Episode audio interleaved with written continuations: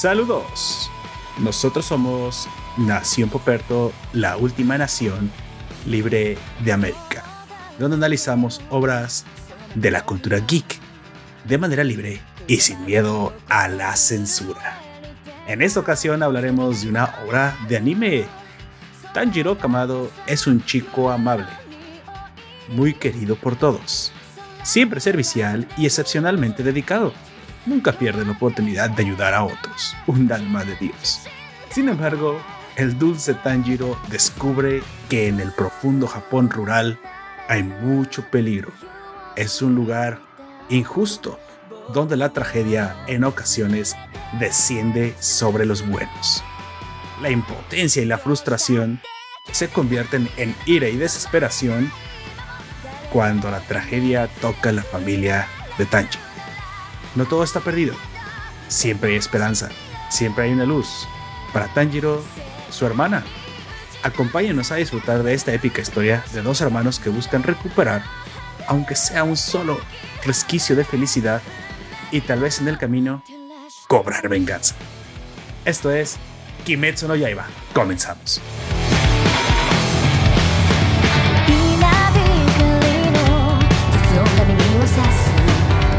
Pues bueno, yo soy Poperto y opening inserte opening porque YouTube te desmonetiza. No, no solamente te desmonetiza, te tira el, directo, así que pues. El video lo Sí, sí, así que no le puedo jugar al con, con, YouTube.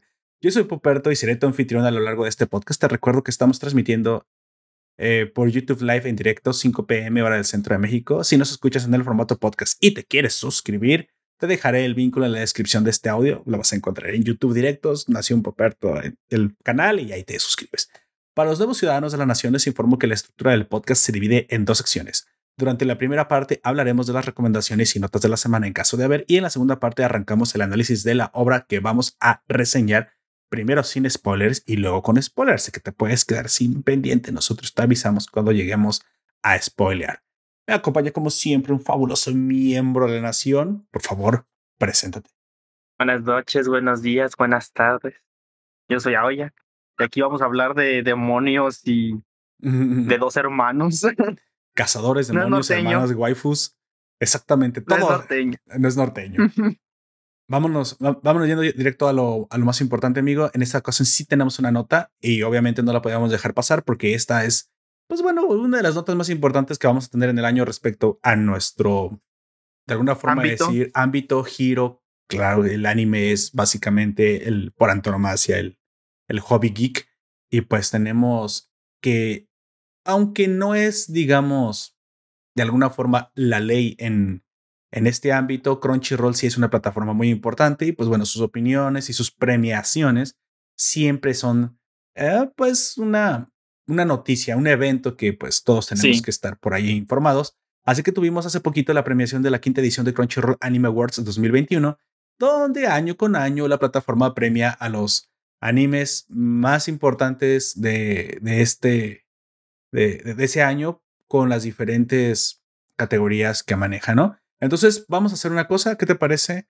Mencionamos de corrido todas las categorías con sus ganadores y al final hablamos de los más importantes porque pues siempre son dos o tres. ¿Sale? Si, quiere, si te parece, yo comienzo. Mejor diseño de personajes. Toilet Bound, Hanako-kun o Hanako-kun, el fantasma del año, que incluso hicimos un, podcast. Sigues, amigo. Sí. Eh, mejor animación, Hands Up, Eosuken. Este, también de este hicimos un podcast, ¿no? No, bueno, tú hiciste una recomendación. Son las tres chicas de diseño que te dije que me parecía un poco extraña. Las Easy Brisis. Bueno, también tenemos como mejor escena de peleo pelea a Deku versus Overhaul, o sea, los chingadazos. Y bueno, claro que tenía que ser de My Hero Academia, porque pues bueno, ese, ese, anime son puros, son puros golpes. Bueno, si a ustedes les parece que una fue la, mejor pelea, ahí lo tienen. Eh, Luego el mejor actor, actriz de voz japonés fue este Yosuke Kobayashi como Natsuki Subaru de Re Zero. Bueno, esto ya los japoneses nos dirán si sí, es cierto. y ya, ya en... Tenemos este como, es otro como mejor pareja a Nasa Yusaki y Tsukasa Yusaki de, de Tokinawa Over the Moon for You, como el año en el que salió el sonido de tu nombre, o sea, Your Name, pues era, pues obviamente. Derretía, derretían y derramaban miel por todos lados. Amigo, em, ahora mejor actor. y actriz de doblaje en inglés. Mejor actor, actriz de doblaje en inglés, que fue Seno Robinson por Hawks de My Hero Academia. Este sí lo he escuchado, honestamente, y suena bastante bien. Ah, bueno. suena eh, bastante parecido al Hawks normal. De, bueno, en japonés, por así decirlo. Qué bueno, porque los gringos son bastante malos con el doblaje y pues ahora parece ser que por ahí tienen una joya entre, entre sus dobladores, ¿no? Tenemos uno de los más importantes y para muchos el más importante, la mejor waifu, la mejor chica, Kaguya Shinomiya de Kaguya-sama Love is War. Esta no ocupa presentación, ya la conocen. Amigo, el que sigue. Sí. El mejor chico fue Shoyo eh, Hinata de Haikyuu, este, To The Top. De aquí ya, pues todo el mundo ya conoce Haikyuu. Es, el anime de voleibol, ¿no? Este, Pero es para todos mundo hay que decirlo, amigo, porque puede que nos estén escuchando una persona que a lo mejor no ve Spokons y que, ay, acá, hijo, ¿y ese de dónde viene? Sí, yo. Bueno, ya, yo que no veo Spokons lo conozco, pero de todas maneras así es cierto. Se tiene que aclarar. este. Que, que esta, esta anime no es, o sea, no está en su ni primera ni segunda temporada, creo que está en tercera o cuarta temporada, o que es la quinta, no sé en cuál va, sinceramente. Así que me imagino que eh, ha ido evolucionando el personaje y, están premiando a lo mejor esta eh, que Haikyuu to the top. No sé si es la última temporada o sea, hasta incluso está en la película. Entonces están, están seleccionando un personaje de aquí, de Shoyo Hinata, para pues premiarlo. Eso, quiere, eso no quiere decir que, por ejemplo, el año pasado, que también estuvo Kaguya Shinomiya compitiendo con su primera temporada, porque para esa temporada es la segunda, pues ella, pero ella compitió contra Raftalia. Así que si no sale ganador el que ustedes piensan, el que ustedes quieran, como en el pasado año que yo sí vi que mucha gente realmente eh, prefería a Kaguya en lugar de Raftalia, pero pues bueno, mira, si tienes segunda temporada, quiere decir que ahora incluso, pues ahora tienes más oportunidades. Tiene más posibilidades. Sí, como ya no puede repetir, yo me imagino el mismo, pues bueno, entonces sí, siempre puede llegar el que, tú, el que, tú, quieras. Tenemos ahora mejor director Masaki Yuasa de Keep Your Hands Off Aizuken. Esto ya me parece, o sea, tan extraño. yo no lo he visto y, y, es que el argumento te diría que no me, no me llama, pero lo que tú me estuviste narrando, dije, es que entonces sí se requiere como mucha habilidad para, para animar algo así. Sí, para esto. Pues bueno, yo, tienen. Yo creo, yo creo que las dos categorías que ganó se las merece mucho porque o sea, eh, tienen las animación que es un pico, digo, lo normal, en lo que están ellos como ellas hablando, normalmente que se ve como con color y con línea todo muy bien. Y luego hay partes en las que están haciendo storyboards o concept arts, y pero también están animados. Se ve como de repente están haciendo las líneas y luego hacen que esas mismas concept arts se muevan. Y pues por eso entiendo que haya ganado el de animación y sobre todo también el de mejor director, porque a pesar de que, es, como tú dices, es una premisa muy extraña, güey atrapó a mucha gente. claro, sí, no, extraña es extrañísima, amigo. sí. y bueno, continuando, este, la mejor puntuación fue Kevin Peckin en Tower of God. Este, pues no sé, yo no he visto Tower of, eh, no recuerdo haber visto Tower of God. bueno, supongo, nada más hay que recordar que, pues bueno, son premios de Crunchyroll, así que pues siempre van a tener preferencia sus, sus propias, sus propias series, ¿no? O sea, aquí pues es, tenemos que entender, tenemos que entender que si está en Crunchyroll va a tener muy probablemente y, y, obvio va a tener más tendencia a ganar ahí, aunque muchos dirán es que votan los fans, es que sí, pero pues bueno. Así que pues bueno, yo, le, yo le tengo que creer, Tower of God, eh, eh, animado de un manga, así que como alguna vez pensamos, ¿te acuerdas, eh, Jack? Pensamos, oye, ¿y las animaciones basadas en manga? van a tener su propia categoría o las animaciones basadas en manga van a entrar en el, concepto del anime, porque pues bueno, anime hasta ahorita era solamente lo japonés, porque entonces aquí ya tienes que, bueno, se extiende un poquito entonces al arte asiático y de estos países que están pegados, porque en algún momento pues podrías haber dicho, pues bueno, porque Avatar, por ejemplo, que, que le tira a ser medio animesco, yo creo que ya cuando pasas el charco, pues ya como que está muy lejano, al menos estos autores, todos se influencian entre ellos, así que pues el mangaka japonés, no sé cómo se le dice al, al, al comiquero, al dibujante, tal vez igual, al manguero, no sé cómo se le diga coreano, y al manjuero em, chino, pues supongo que por estar tan cerca, la animación va a entrar en las mismas categorías siempre. Entonces, bueno, bienvenida, bienvenido al anime de, de manga.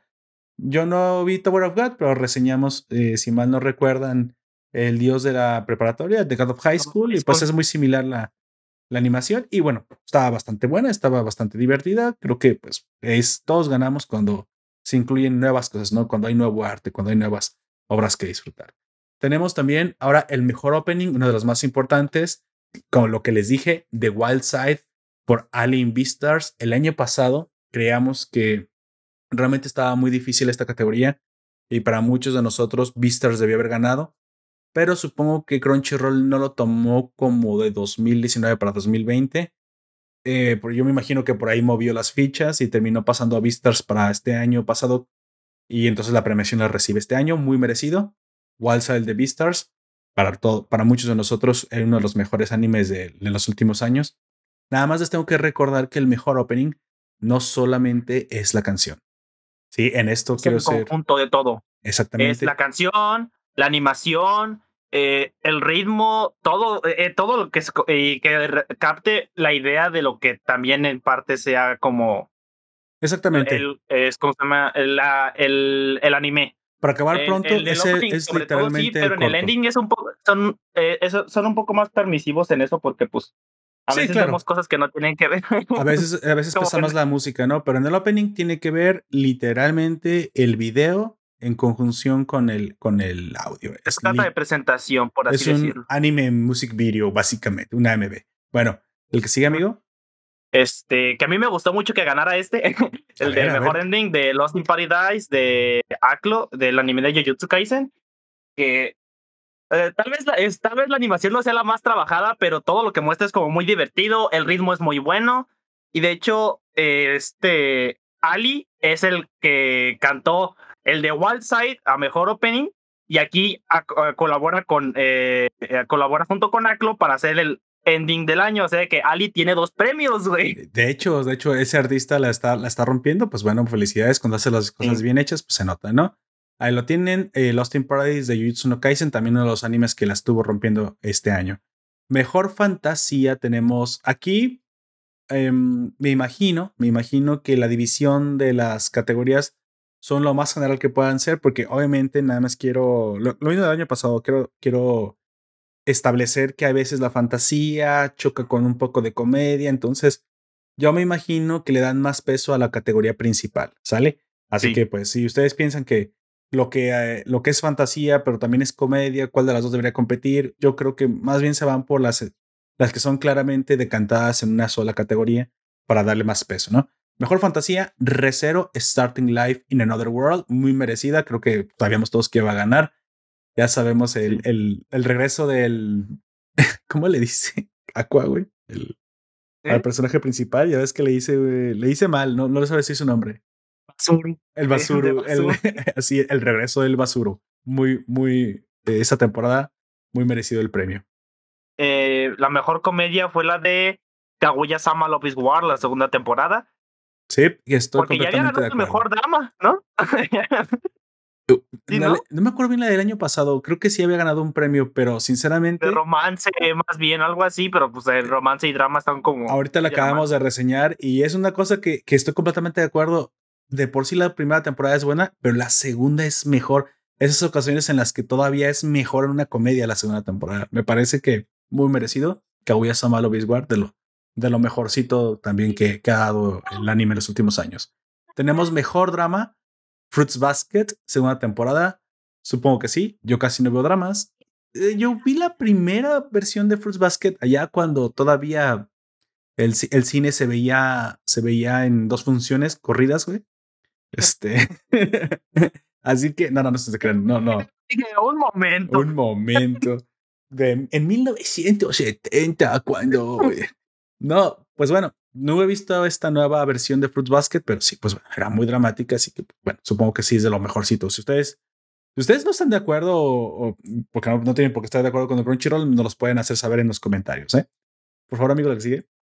Este, eh, mejor eh, protagonista, Katarina Clays de My Heart, My, My Next Life as a Villainess, uh, mm. Rules Live to Doom. Es el de este anime de la chica que renace en un juego una visual novel en la que ella interpreta a la villana y como ella ya ha jugado tanto ese juego, sabe que la villana siempre termina muerta o termina exiliada o termina loca.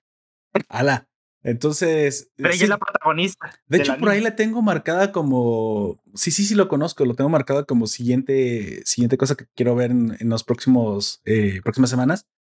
Pero bueno, no sabía que era tan buen personaje. Y supongo que si. Bueno, supongo que no pueden repetir muchos protagonistas, ¿no? Porque también se podría decir que. Sería también que, en parte injusto, ¿no? Sí, sí, sí. Me, me, parece bien. Vamos a dárselo a Catalina Claes como mi My Next Life as a Villainess. Bien, bien merecido. Y um, vamos llegando a la recta final. Mejor antagonista. Aunque curioso, mira, si Catalina Claes es un antagonista en su anime, es, es extraño, ¿no? Porque su mejor, anime. En su anime, pero bueno, mejor antagonista en general, o sea, el enemigo, ya saben, el que se opone siempre al bueno sí. o siempre se opone al personaje principal. Tenemos a Ryomen Sakuna de Jujutsu no Kaisen, otra para Jujutsu no Kaisen, así que pues, sí, sí, de Jujutsu Kaisen. No sabría, este, sabría decirte si es el mero, mero, mero malo malote de los que he visto sí, este lo es. año. lo es. Bueno. Resumen rápido de lo que es el tipo. Eh, se supone que es como, eh, aquí no son demonios o ese tipo de cosas, sino que les dicen maldiciones. Eh, eh, el vato era tan poderoso que desarrolló otros dos brazos y prácticamente cualquier otra maldición que lo mencione se caga del miedo, güey. Va. Bueno. y al fin, se mencionan enfrente de ellos. Y al final, y pues, como, como ya anime los, del año. los tambores. Así es. Tenemos, eh, obviamente, porque, pues bueno, es el. Curioso, es el Demon Slayer de este año que, ¿Qué, ¿Qué, pasó? Ese, sí, sería lo que fue, eh, fue Demon Slayer, lo que fue Boku no Hero en eh, Academia cuando salió. Es el nuevo pilar de lo que va a ser en la Shonen Jump. Yo, yo, les voy a decir una cosa. El anime of the year se está perfilando casi siempre como el, el, anime más popular. Así que acostúmbrense a ver en estas categorías siempre ganando los shonen. Sí, lo comercial, sí. lo más visto. Que a veces. Aunque, curiosamente, eh, Jujutsu Kaisen sí es bastante visto, pero popular es entre comillas porque es muy famoso, pero entre los que ya lo vemos y los que ya saben un poco del manga, la gente que, eh, que casi no lo ha visto, que, que, no sabe qué es, ya sea por la premisa que suena como muy cliché de que son, es una, una eh, preparatoria, decir secundaria. Bueno, preparatoria, secundaria, pues para ellos es prácticamente lo mismo. Lo mismo, claro. Es, este, en la que son como exorcistas, pues eso ya se ha visto y es como que le echa para atrás a mucha gente porque hay mucha gente que sé que lo conoce, pero no lo ha visto. Eso es a lo que me refiero popular, entre comillas, güey. Creo que ya nunca es el qué, siempre es el cómo, pero así también le pasó a Demon Ajá. Slayer, amigo. De hecho, Demon Slayer lo premiaron cuando yo todavía no lo había visto. Entonces, como tú dices, si de dicho, si este año no hubieras recibido premio, eh, premio Demon Slayer, tenlo por seguro que lo estuviera recibiendo si fuera de este año. Pero esta, esta vez le toca a este. ¿Y por qué? Porque, pues bueno, porque al final es una, es una empresa y lo que más ve, la gente que más ve el anime, pues son los jóvenes, ¿sí? Los, los, los shonen a los que está dirigido normalmente. Y es que es lo más popular. Un shonen te, te, te lo puede ver desde el niño rata hasta el chavo adolescente ya llegando adulto joven. Te lo puede ver el adulto joven propiamente trabajador.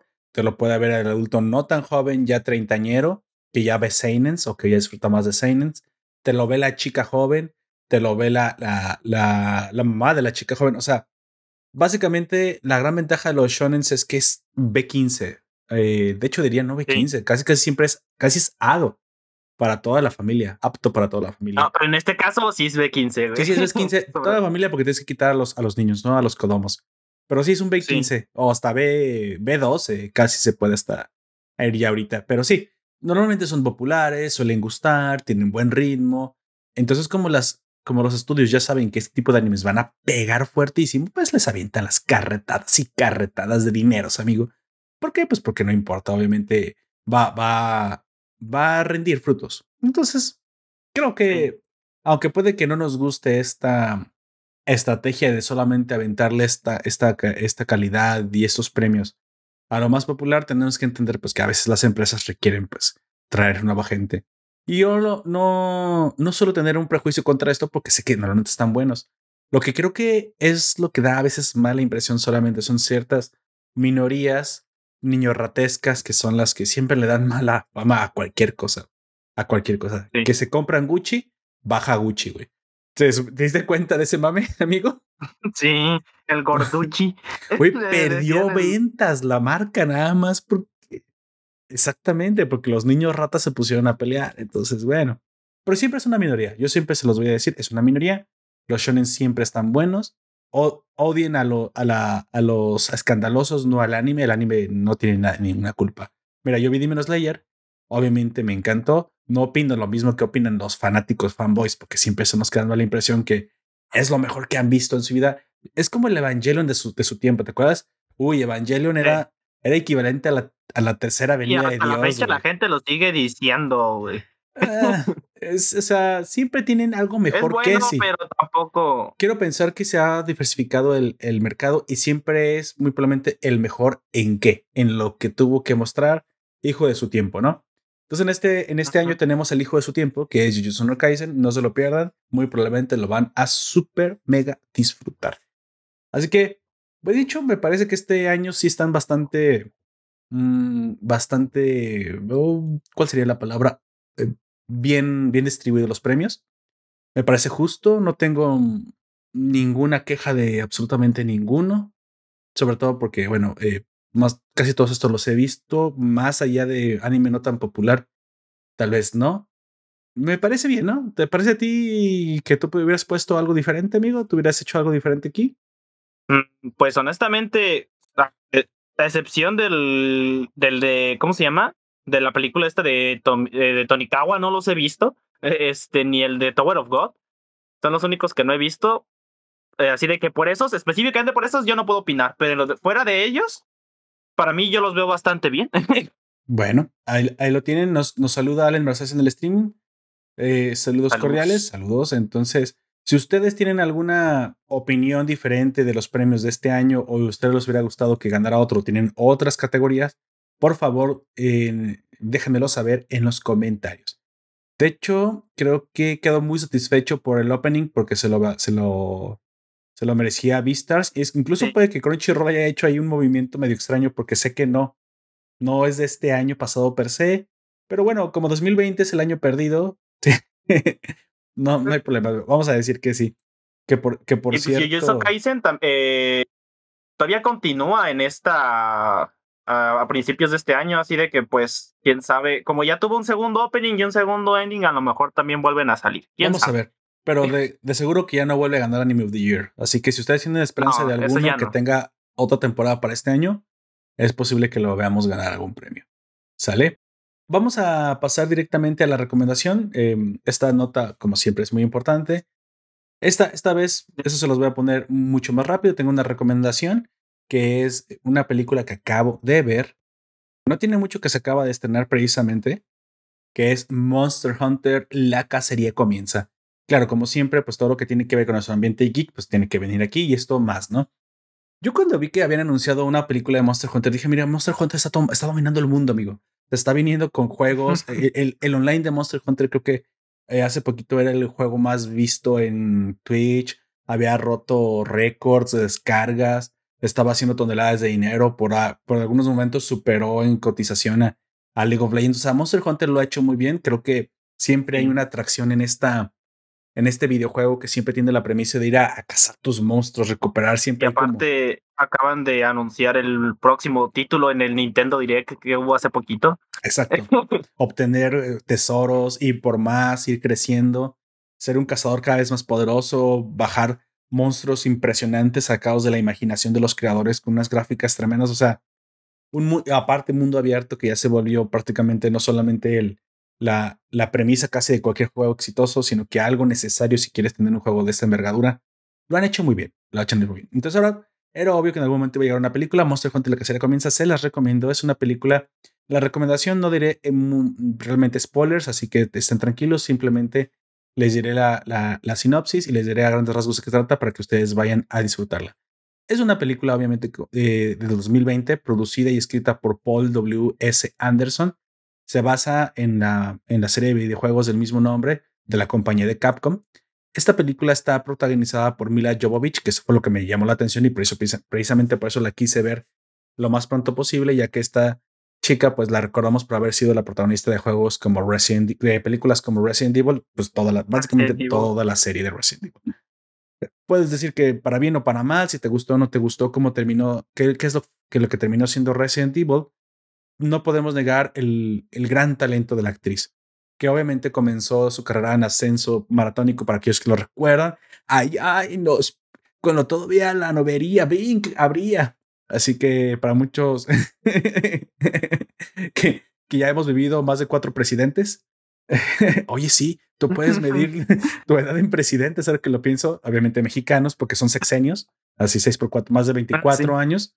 Recordarán el quinto elemento con Bruce Willis y Mila Jovovich como Lilu Dallas. Bueno, como Lilu Dallas, pues, que fue bautizada por el mismo Corbin Dallas, que es, que es Bruce Willis en esta película, el quinto elemento. Si no lo han visto, ¿qué están haciendo escuchándome? Vayan a buscar a un videocentro, a un macrocentro no sé si los van a encontrar.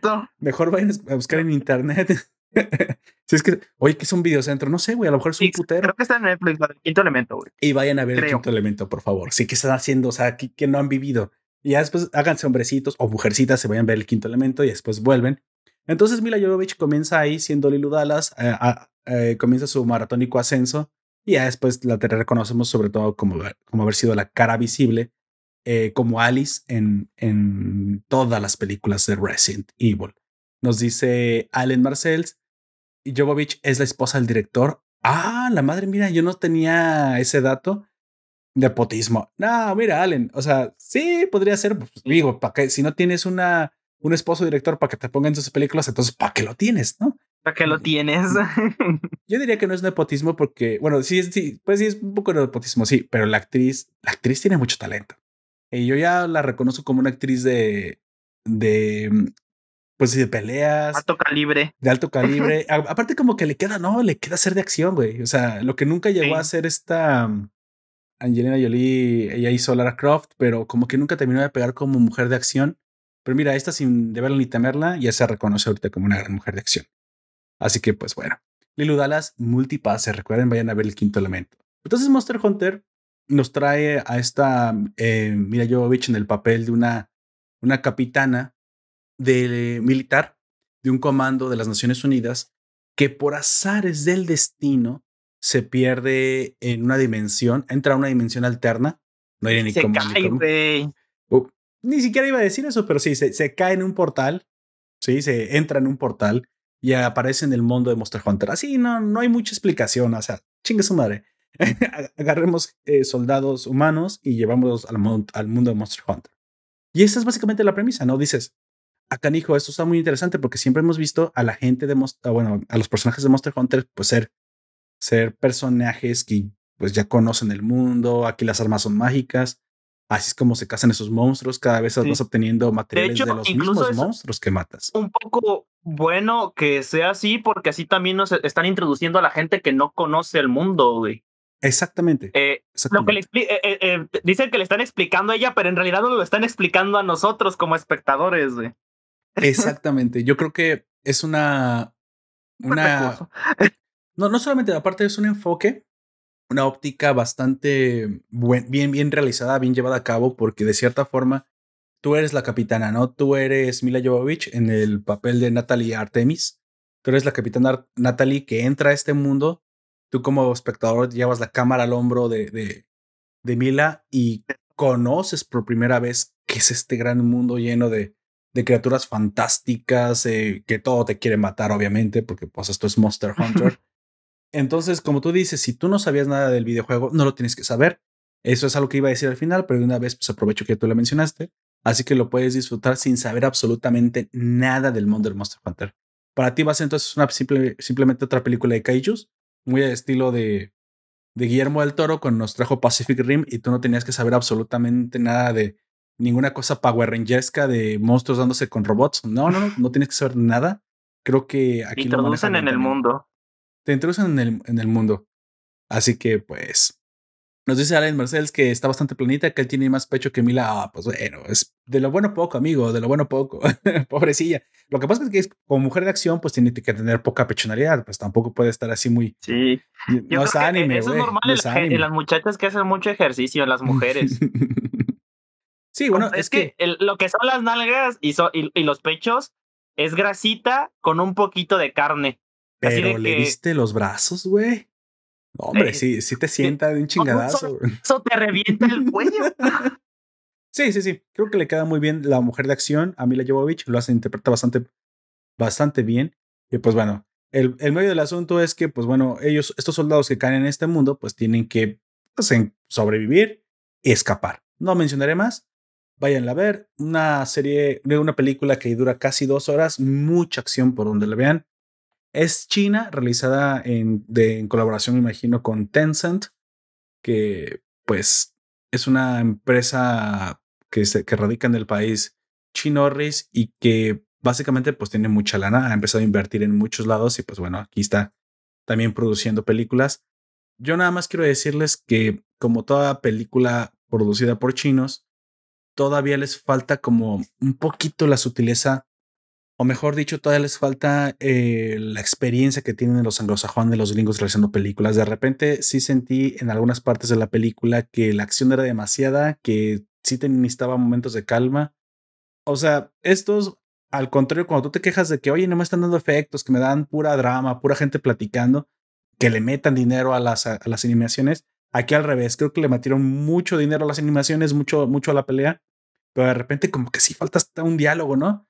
De, O sea, como que, cabrón, eh, explícame lo que está pasando, ¿no? Es un poco así, pero bueno, es los chinos están aprendiendo y pues a lo tienen. Todos modos, la película no es mala, creo que es una de las, de las más ambiciosas proyectos que, que ha desarrollado el mundo chino, eh, el entretenimiento chino, ya en colaboración con, con actores de Hollywood. Y pues bueno, no, no les sorprenda que en un futuro pues comiencen a aprender más y, y, notemos que ya prácticamente lo, lo ha hecho en aquel lado, en aquel lado del mundo, prácticamente va a ser indistinguible en calidad, en actuaciones, de lo que es este lado del mundo, ¿no? Todavía tiene ventaja, todavía no han alcanzado ese nivel que, pues, que hemos de este lado del charco alcanzado hace mucho tiempo ya.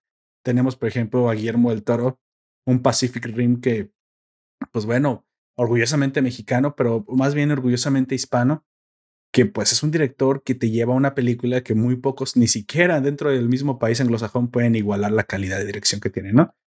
Ya creo que en un futuro muy cercano los chinos van a comenzar a tener joyitas ya, ya más parecidas a lo que vemos de este lado.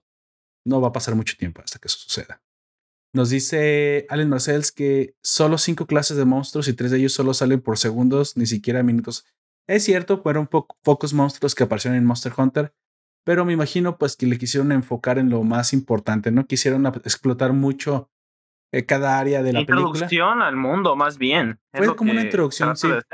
Porque de hecho sí lo sé. Esta película es la primera parte, muy probablemente, de una serie de películas. Esto no es spoiler, se los digo de una vez. Tiene su final tiene su conclusión, pero queda abierto a una continuación, así como el Monsterverse de Godzilla y, y, este, y, King Kong. De hecho, en algún momento dije, oye, aquí no estaría mal que apareciera Godzilla aquí para... Que queda bastante bien. Si ya vieron ustedes Godzilla o están esperando la Godzilla contra Kong, pues ya sabrán a, lo, a, lo que me refiero, ¿no? Pues bueno, esto es todo por las recomendaciones. Monster Hunter, la que se comienza, interpretada y protagonizada por Mila Jovovich. Mm, un pulgar arriba. No es lo mejor que he visto en monstruos, que me, creo que me gustaron más de las de Godzilla, las que acabo de ver, pero bastante disfrutable y bastante entretenida. ¿Sí? Para verla igual casi con toda la familia.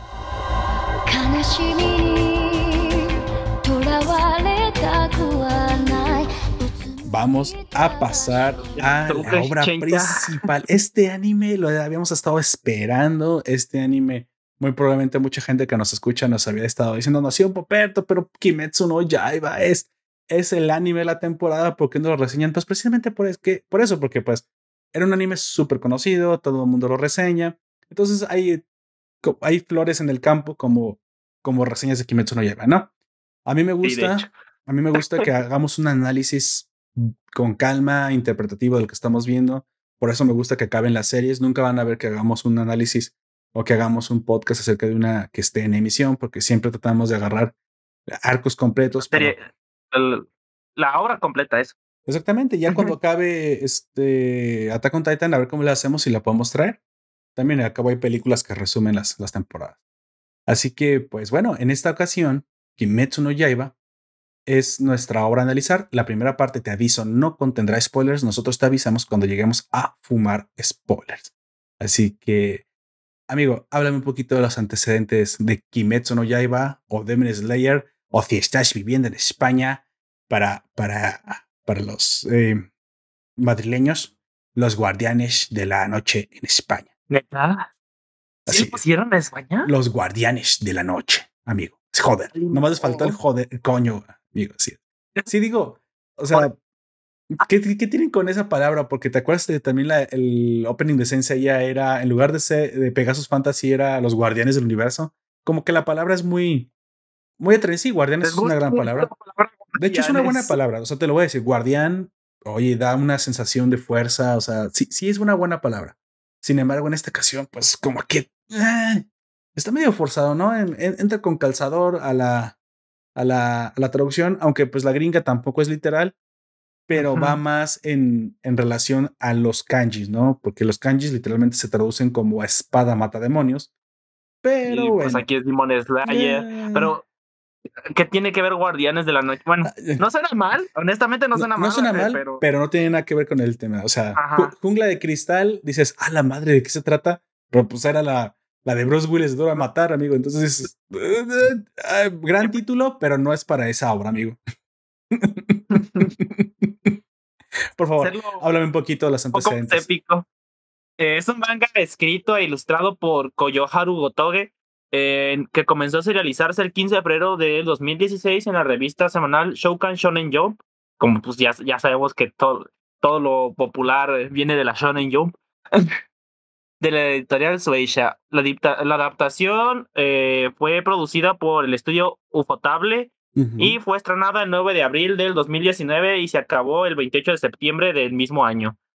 Al final del último episodio se reveló la escena post créditos, por así decirlo, del arco del Mugen Resha o el tren infinito, el cual será adaptado en formato de película, se llamó Kimetsu no Yaiba Mugen Resha Gen y se estrenó el 16 de octubre del 2020 en Japón, convirtiéndose en la película más taquillera de la historia de dicho país, superando incluso las de Estudio Ghibli. De hecho, sí, tenemos por ahí que el récord lo tenía Spirit Away o El viaje de Chihiro o Chihiro. Ah, bueno, no me acuerdo el título en, en japonés, pero o- obviamente, pues para mucha gente esto fue como que. Spirited Away. uf, Spirited Away se llama en, eh, en inglés, sí. En inglés. Spirited Away. Pero en japonés no me acuerdo cómo se llama. Se llama Shihiro. Chihiro no, quién sabe qué chingados. O sea, este, realmente los gringos ahí sí también, ahí sí hicieron un, un jungla de cristal, güey. Spirited Away no tiene absolutamente nada que ver con la traducción del japonés de Chihiro. De hecho, al español es mucho más, mucho más fiel. Es, está más en relación con el viaje de Chihiro. Pero, ah, se llama Sentu Chihiro.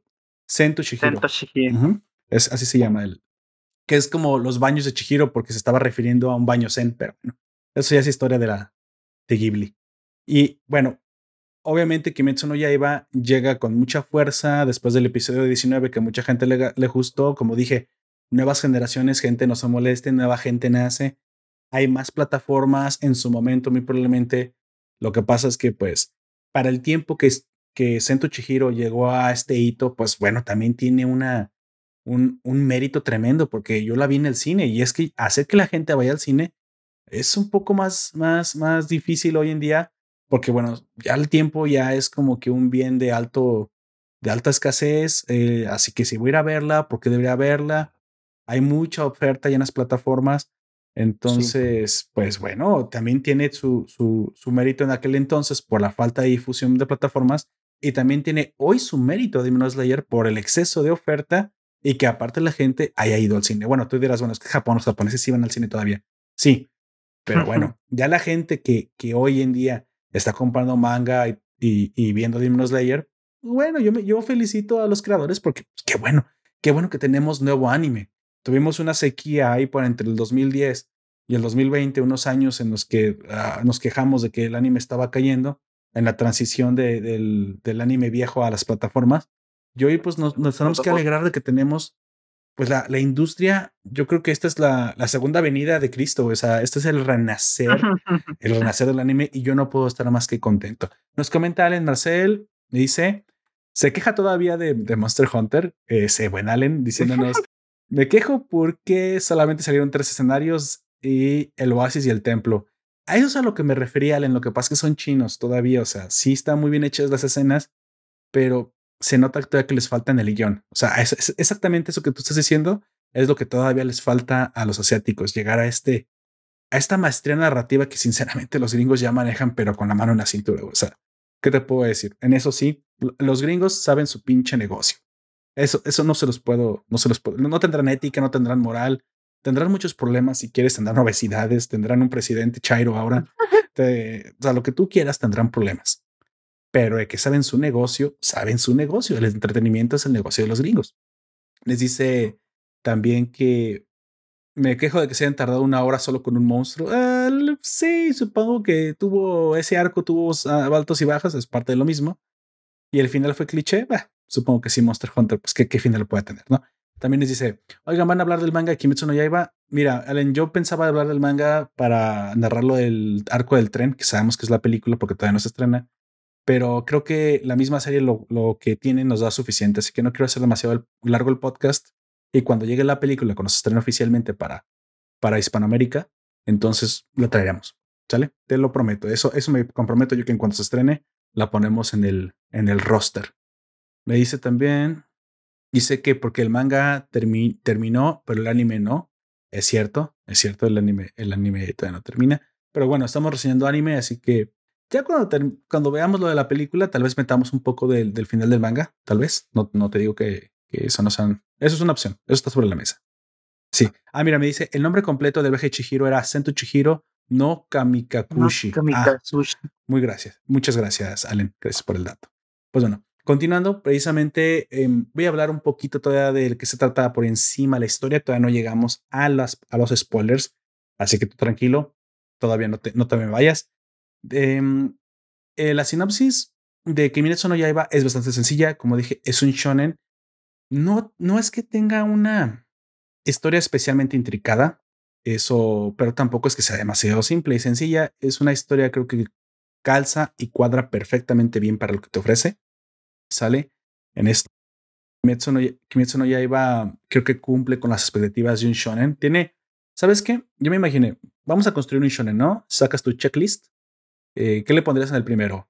Eh, personaje, hombre y mujer, este, expresivos, poderosos, que caigan bien y que sean empáticos con carismáticos. carismáticos, check, ¿no?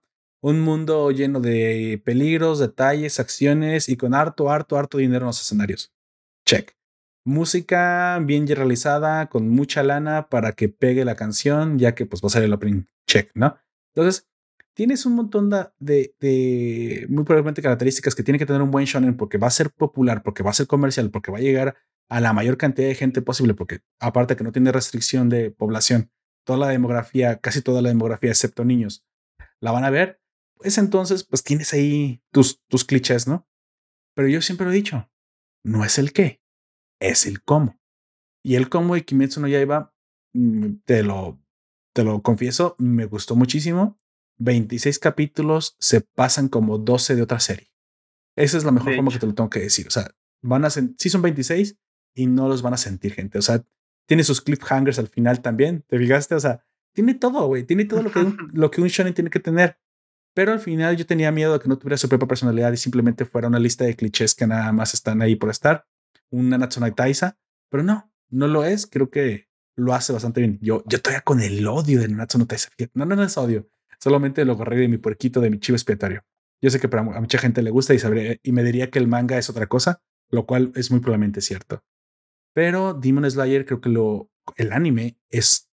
No, no, no mentiría si diciéndote que es de los mejores shonen que he visto en, últimos, en los últimos cinco años, cinco años. O sea, creo que es hace tiempo no me sentía como que pon el otro, pon el que sigue. 26 capítulos, ya se acabó la historia, quiero más. E incluso las partes que son como lentas, ya te imaginarás cuáles te digo, las de entrenamiento, las de explicación.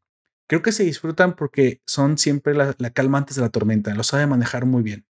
Sin embargo, sí quiero decir que, pues bueno, es, sí tiene ciertos fallos, y ahorita voy a entrar un poquito más en, detalles porque tiene ciertos fallos, porque pues esta parte no va todavía en spoilers, que denotan la inexperiencia todavía, o mejor dicho, el enfoque diferente que tuvo la autora, porque esto es una mangaka mujer y se nota, y se nota. Ya, Popper, ya comenzaste con machismo. No, no, no, no, no, no me malentiendan. No, me refiero a que se nota que le da prioridades a cosas que normalmente mangakas hombres le dan prioridades diferentes en el shonen. ¿Sí? Un, pasado trágico, nos comenta Ellen Marcels. Claro, exactamente, el chiste, o sea, el viaje del héroe, pasado trágico, futuro brillante, sensei que, que muchas veces sacrifica y que termina haciendo que el, que el héroe mejore.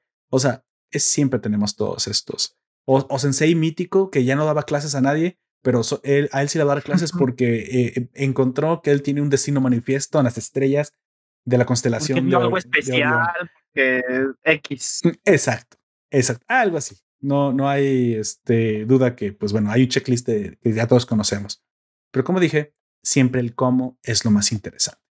Así que, para acabar pronto, eh, Tanjiro, Kamado, este chico inteligente, carismático, muy querido en el vecindario, eh, él vivía eh, con su familia en las montañas. no, no, tenían, no tenían papá. Uy, casi siempre también trágico, ¿no? Los padres no están, el papá no está, uno de los dos papás no está.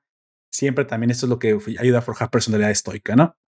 Y tiene un poder muy extraño, pero pues hasta, todo, hasta aquí podría ser una característica extraña, que es que tiene muy buen olfato, un gran olfato. Nació con un olfato, pero de perro. Y no, no como malo, o sea, perro de, que tiene un gran olfato, un, olfato canino, o sea, impresionante. Tanjiro. Oye, ¿qué harías con un olfato canino, amigo? Bueno, yo, ya tengo un, muy buen olfato, así de que supongo que nada, porque ya soy así. Oye. No al punto de Tanjiro de que sabe por dónde van todas las cosas y de este, si son humanos o no, porque. Se bueno, pasa de lanza, sí, sé. Bueno, sí sé cuando es un perro o algo así, pero porque huele, eh, huele como a pelaje y el pelaje huele distinto del cabello, pero no al punto de que puede, eh, puede viajar o, o, imaginarse qué fue lo que hicieron en, en, ese momento cuando estuvieron ahí parados los esos como no ese ya es como poder superpoder pero sí. sí puedo detectar que casi todas las personas tienen como un olor distinto eso sí ah bueno este ¿Sabes a quién, a quién, me recordó también un poquito? Me recordó al protagonista, bueno, al lobo plateado de Brand New Animal, pero eso sí es un poder. Él literalmente puede hasta escenificar en 3D. Él ve hasta las, siluetas, los ve el de Brandon Animal. Ve el este pasado, el presente y el futuro solo por el olor. Sí. sí. Pero bueno, algo, algo similar, ¿no? Y bueno, aquí le ayuda mucho una, como primero como un humano normal y ya después cuando se convierte en, en nuestro héroe casado, ¿no? Nos dice Allen, tiene un gran olfato, aretes chidoris y una hermana potable. Ah, sobre todo eso, una hermana muy, bueno, para los que, para las personas decentes que no hablan el idioma satírico y, guarro de nuestro amigo Alen Marcells, es que tiene una hermana hermosa que está en la época de pololear. ¿sí? Creo que no lo puedo haber dicho de pololear.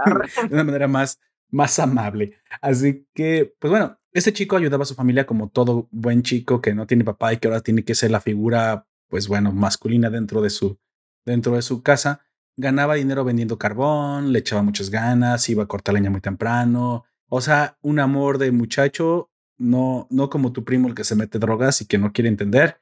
Este canijo era el orgullo de la familia.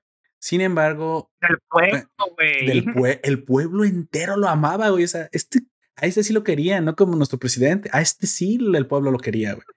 Pero bueno, un mal, un mal día, como dije en la introducción de este podcast, la tragedia toca su puerta, ¿no? Y yo, bueno, yo entiendo por qué, eh, bueno, no entiendo, sino que sé por qué pasó y no he visto el manga, más bien es como, ¿cómo se dice? Este, teoría, porque cuando se encuentra con es, con el todavía no estamos todavía no estamos en spoilers, amigo, te que calma, nomás te lo recuerdo. Ah, bueno, después lo digo entonces. Continúo. Entonces toca la, toca la tragedia a su casa esto sí lo voy a decir porque pues obviamente ya lo deben de saber. El, el primer capítulo. Solamente su hermana Nezuko sobrevive. como spoilers y, son cosas del primer capítulo. casi nunca.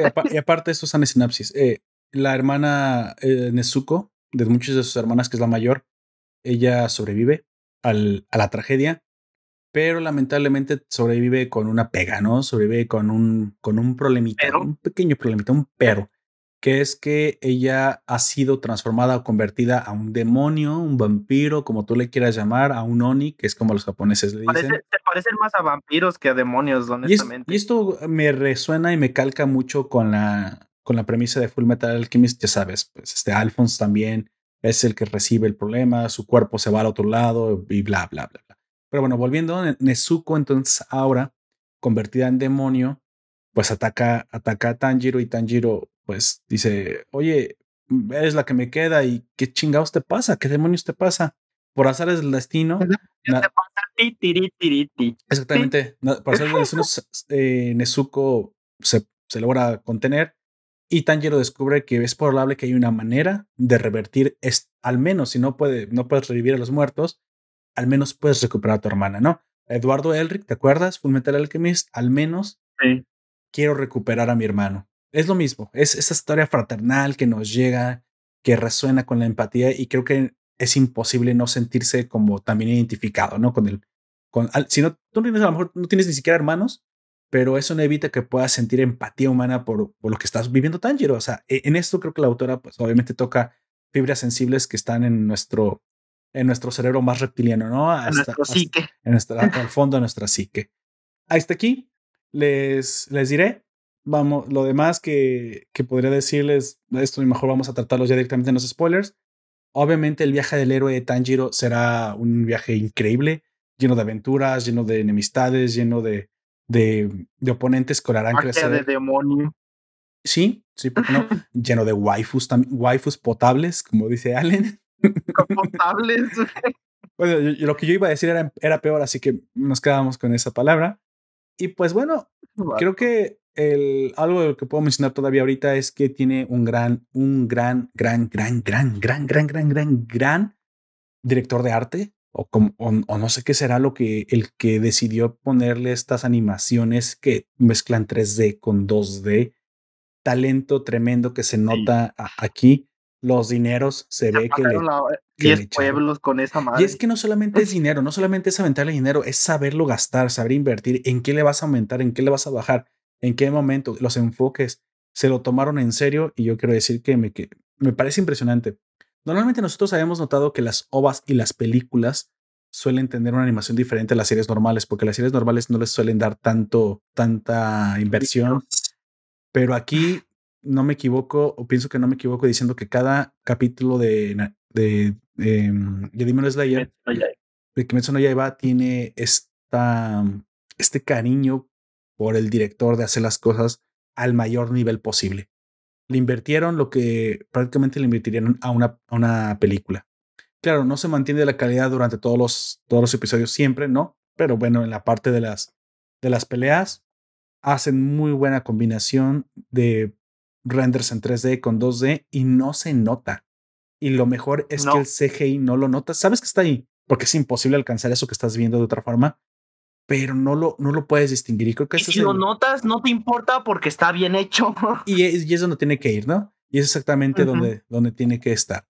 Al final, obviamente, lo importante, si tú no la has visto todavía y la quieres ver, es que quiero decir que lo, lo que hizo probablemente muy famoso a, Kimetsu no Yaiba es esta, más allá de, las, de, lo, de la mala fama que le han dado esta minoría que de repente son, son los fanboys, creo que la relación entre hermanos la, es la que la hace importante, ¿no? La relación entre hermanos es la que hace, pues, eh, entrañable el anime, lo que hace eh, bastante llevaderas las, la, la trama, complementado con un excelente arco de acción y un crecimiento constante del personaje principal. Entonces, te aviso, a partir de este punto fumaremos spoilers. Spoilers. Sobre advertencia no hay engaño. Si tú no la has visto y la quieres ver y no quieres que te spoilemos absolutamente nada, para aquí el podcast puedes ir a ver la serie y luego volver, pero si te quedas, igual la vas a disfrutar. Igual a lo mejor hay una persona de esas que yo no la voy a ver porque no veo anime, pero quiero ver, vamos a ver por qué es interesante. Eh, pero para eso también sirve esta parte, ¿sale?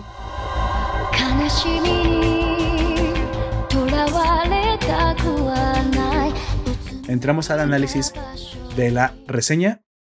Así que, pues bueno, vamos, vamos comenzando describiendo un poquito el mundo, ¿no? Ya un poquito más a profundidad, amigo. Y aquí es donde ahora, sí leo los spoilers de Alan Marcel del, del stream. Dice. El Ayuwoki eh, Trapo. El, Ayuwoki Trapo le mató a la familia. Bueno, el Ayuwoki Trapo. Ay, eh, chale, sí. E, este personaje malo, el malo malote, que pues de hecho lo conocemos muy pronto, que es de nombre Musen, él, curiosamente, le gusta vestirse con Musan, perdón. Bueno, como lo quieras pronunciar. Le gusta vestirse con Michael Jackson en el, en el videoclip de. ¿Cómo se llama? Smooth Criminal. Smooth Criminal. Así es.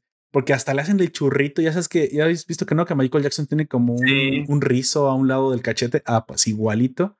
Y luego el tipo parece vestido de mujer, así que supongo que por eso le hice el Ayuwoki Therapy por la parte de Michael Jackson.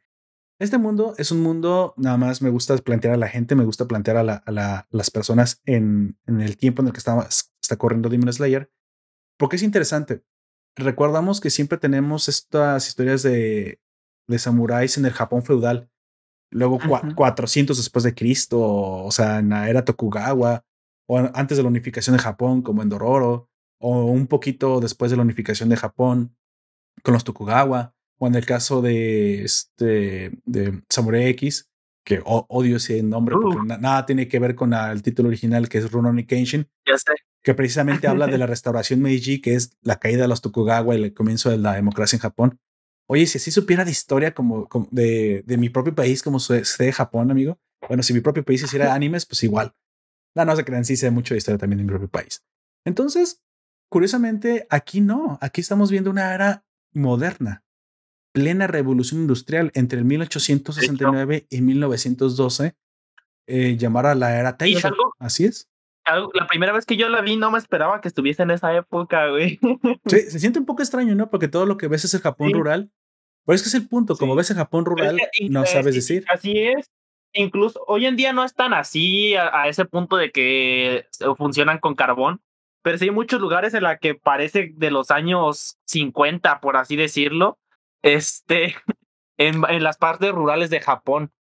Digamos Sin mencionar en las, en las partes rurales de China, eh, ahí sí es incluso de mucho tiempo antes. Cuando apenas comenzó a modernizarse Japón, pues obviamente primero las, la Kioto, Tokio, Okinawa, las ciudades grandes fueron las primeras en recibir la modernización, ¿no?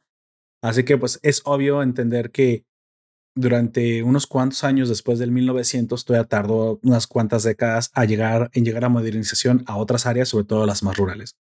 Hoy, que vayas a una parte rural, muy probablemente vas a ver una camionetita eh, o una pickup eh, estacionada afuera de una casa rural, este, tengan una televisión, tengan líneas de electricidad, aunque sea en el campo.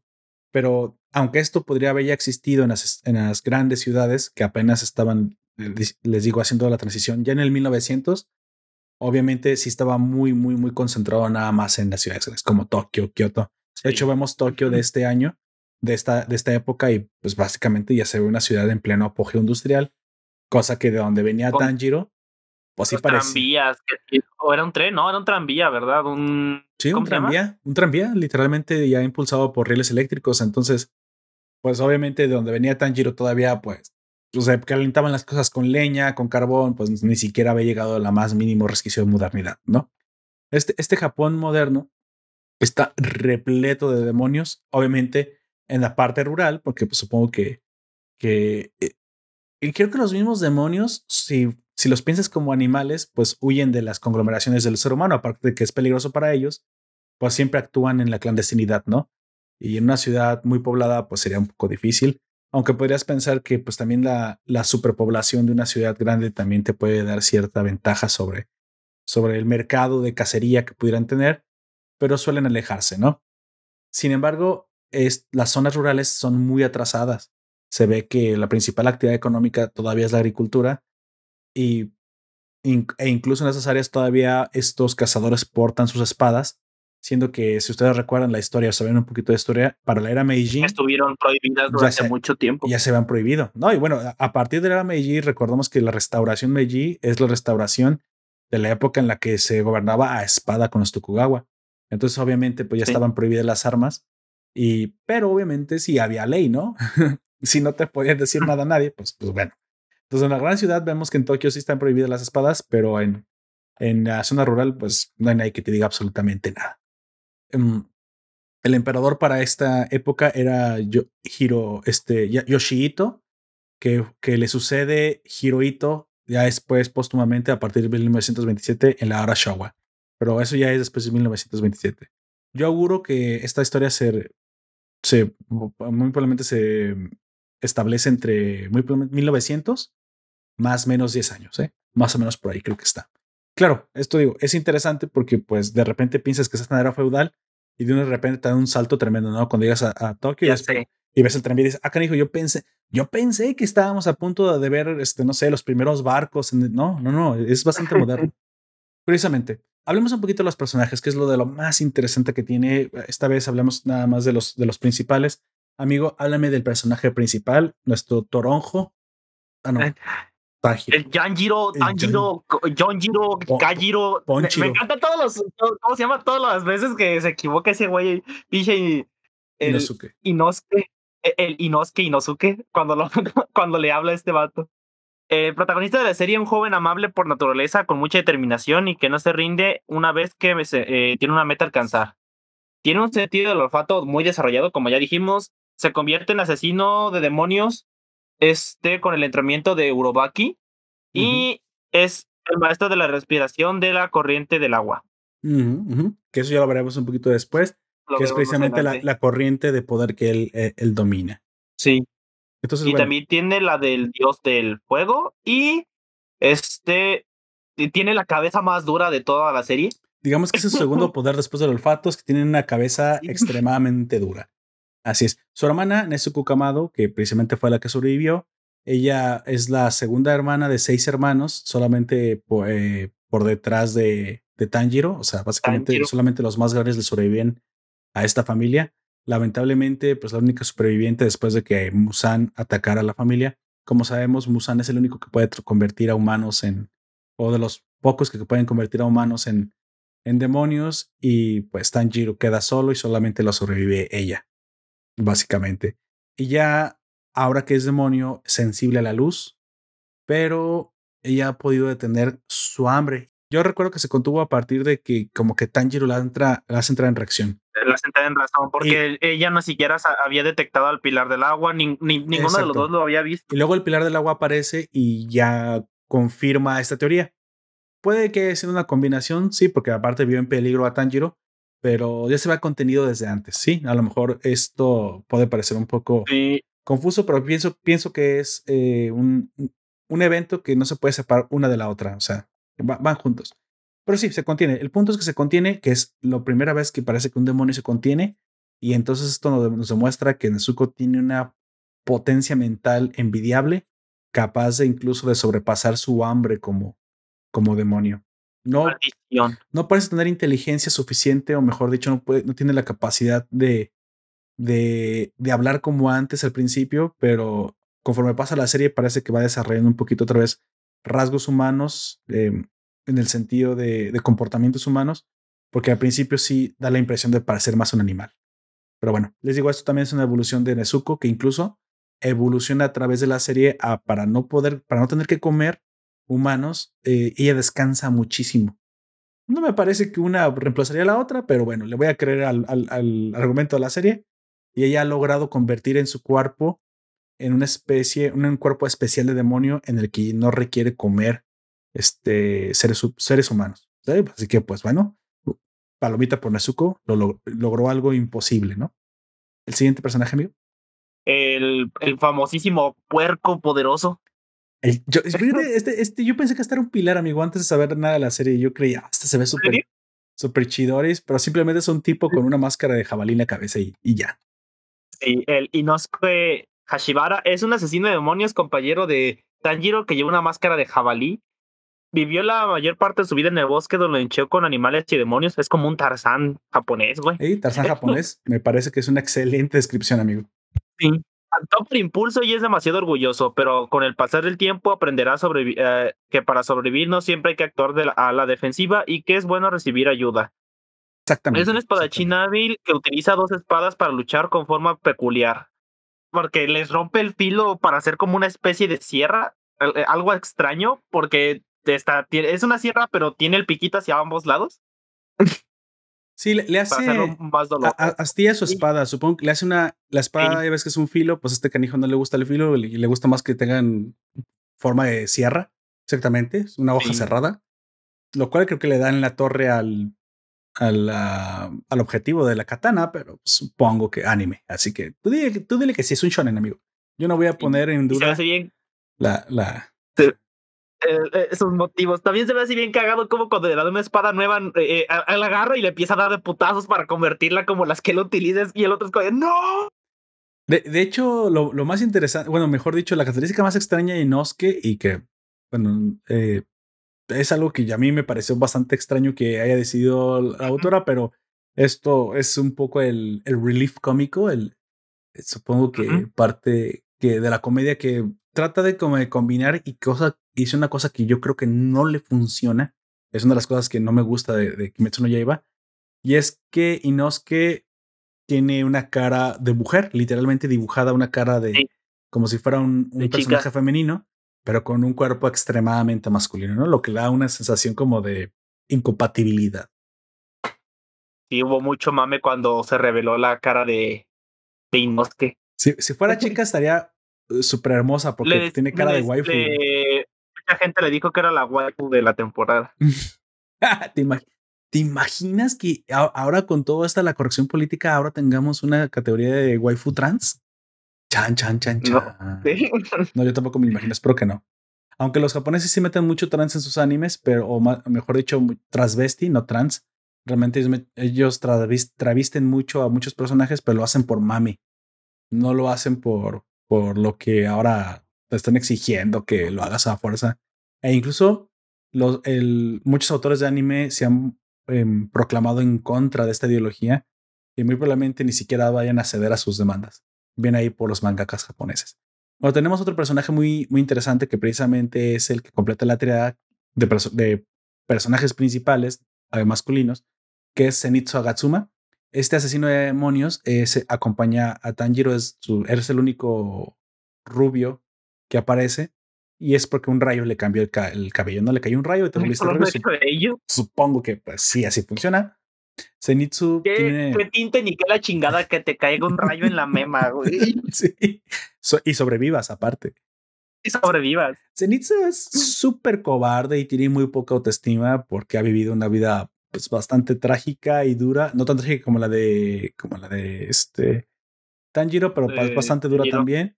De hecho, pues básicamente terminó siendo entrenado para Demon Slayer sin quererlo, así que él no lo eligió de realmente. Su maestro, de todos modos, tiene muchas expectativas en él y sabe que tiene un gran potencial, aunque él no crea en sí mismo. Yo nada más quiero decir que este personaje me caga la madre, este personaje lo odio, o al menos lo odié en esta primera temporada. La más del 90% de las apariciones de Zenitsu son, son, ah, es como una patada de mula en, en las costillas. O sea, híjole, me, me, fue muy difícil empatizar al principio. Es demasiado exagerado en su cobardía, demasiado exagerado, en, en, es demasiado gritón, muy ruidoso. Así que no me gustó. Yo sé, yo sé que era el alivio cómico, realmente ese es el personaje que lleva la comedia encima, pero no me gustó esta ejecución. Creo que aquí sí tache completamente. La, la comedia de Zenitsu, malísima. ¿Cómo, cómo Demon Slayer cuando se pone serio? Uf, uf, uf, uf. Eso es otra cosa. no estoy hablando de eso. Lo queda inconsciente. Exactamente. Y, y hablaremos. Exactamente. Parece que tiene una segunda personalidad, o mejor dicho, no se da cuenta que cuando se pone serio es un oponente bastante, bastante de temer, un cazador bastante poderoso ya que maneja el elemento del rayo y aunque solo maneja una forma, una técnica del elemento del rayo es suficientemente poderoso para acabar incluso con, ah, con de un solo golpe hasta ahorita contra todos los que se ha enfrentado. Así que bueno, tiene un potencial enorme Zenitsu. Según él, quiere vivir una vida, una vida modesta, pero pues bueno, su destino es que ahora está está en la pari de, en el grupo de Tanjiro y muy probablemente será enfrentarse a los demonios más poderosos, aunque pues su cobardía va a ser un problema, ¿no? Vamos, vamos a ver cómo en el futuro logra, logra atajar este problema. Amigo, el que sigue. Eh, Giyu Tomioka es el primer asesino de demonios eh, que conoció Tanjiro. Eh, es el pilar que viene a salvarlo cuando. Nada más hay que decir que Pilar, Pilar es como que el nivel más alto de, Sí. Este, de toda la escala jerárquica de los son de los Son 10, ¿no? 10 niveles. Creo que son 10 niveles. Son 10 niveles y, y, arriba están los pilares, se supone. Okay. Es prácticamente el onceavo y el maestro y el mero mero y bueno, ya, ya, entendieron. El pilar, eh, uno de los 10 pilares, mejor, uno de los 12 pilares es Guillo Tomioka y es el pilar eh, del agua. del agua que conoce al principio Tanjiro. Sí. Exactamente. Bueno, pues es el que se encuentra cuando Nezuko pierde. Eh, según él, iba hasta, estaba a punto de comerse a Tanjiro pero ya después se da cuenta que no es así. Y le lo manda con Urubaki a Tanjiro para que aprenda a ser un cazador de demonios. Y este, pues, tiene una mirada perdida, muy serio, pero también le cala mucho que a los demás no les caiga bien. Y creo que es el más empático de todos los, bueno, uno de los más empáticos y bastante em, sereno. Creo que Giyu, la única razón por la cual Nezuko sigue viva es porque se encontró a Giyu. Y Giyu tiene esta personalidad si de. Si cualquiera de los otros, eso es cierto. Eh, ya estaría muerta Nesco. Sí, e, e, tiene una personalidad de pensar antes de actuar. Es esta clase de persona, esta clase de, de, guerrero bastante sabio, si me lo preguntas, porque a pesar de lo que sus sentidos le mostraban de buenas a primeras, logró detectar que las cosas no siempre son lo que parecen y pudo detenerse ¿no? a tiempo para poder evaluar la situación mejor. Creo que, creo que Giyu entre todos los pilares, si no es uno de los más, es el, es el más templado. Y eso también lo vuelve muy probablemente uno de los más peligrosos para enfrentar, uno de los más poderosos, si me lo preguntas, siendo que maneja el elemento del agua que ah, en el manga, aunque en el anime no te lo dejan muy claro, se, se maneja como uno de los más elementos más fáciles de aprender y por lo tanto más despreciado por parecer débil. Pero realmente no es que sea débil, el agua es bastante poderosa, pero es uno de, las, de los elementos más fáciles de aprender, lo cual pues dirás, Es como ah". cuando en Avatar, la leyenda de Korra, todos se hacen maestros y todos los que no eran maestros se hacen este, maestros de tipo aire. Exactamente, algo así.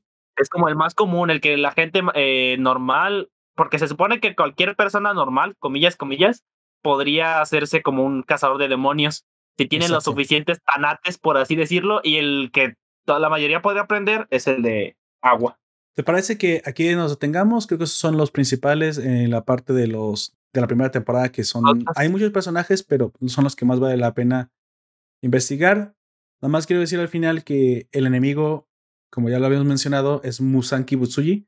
Es el primero y más poderoso de los demonios, tan antiguo como la historia misma, según esto, y es el que convierte a todos los demás. Él controla una, una élite que le hace frente a los pilares en número ya sabemos que la organización de los pilares tiene 12 guerreros de élite. Ah, pues él también tiene sus propios 12 guerreros de élite, a los cuales les llama lunas demoníacas. Si me lo preguntas, un nombre un poco sacado y rebuscado, pero eh, interesante también.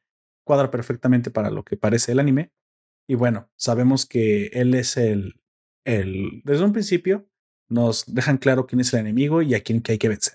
Si alguien puede reconvertir de nuevo a Nezuko a lo que era antes, una, una humana, lo más probable es que sea él, que es el único capaz de convertir. Así que, pues, el objetivo de la serie pasa por Musan, pasa por obligarlo o obtener de él, tal vez, este, la solución, ¿no? Para, para poder devolver a, a Nezuko.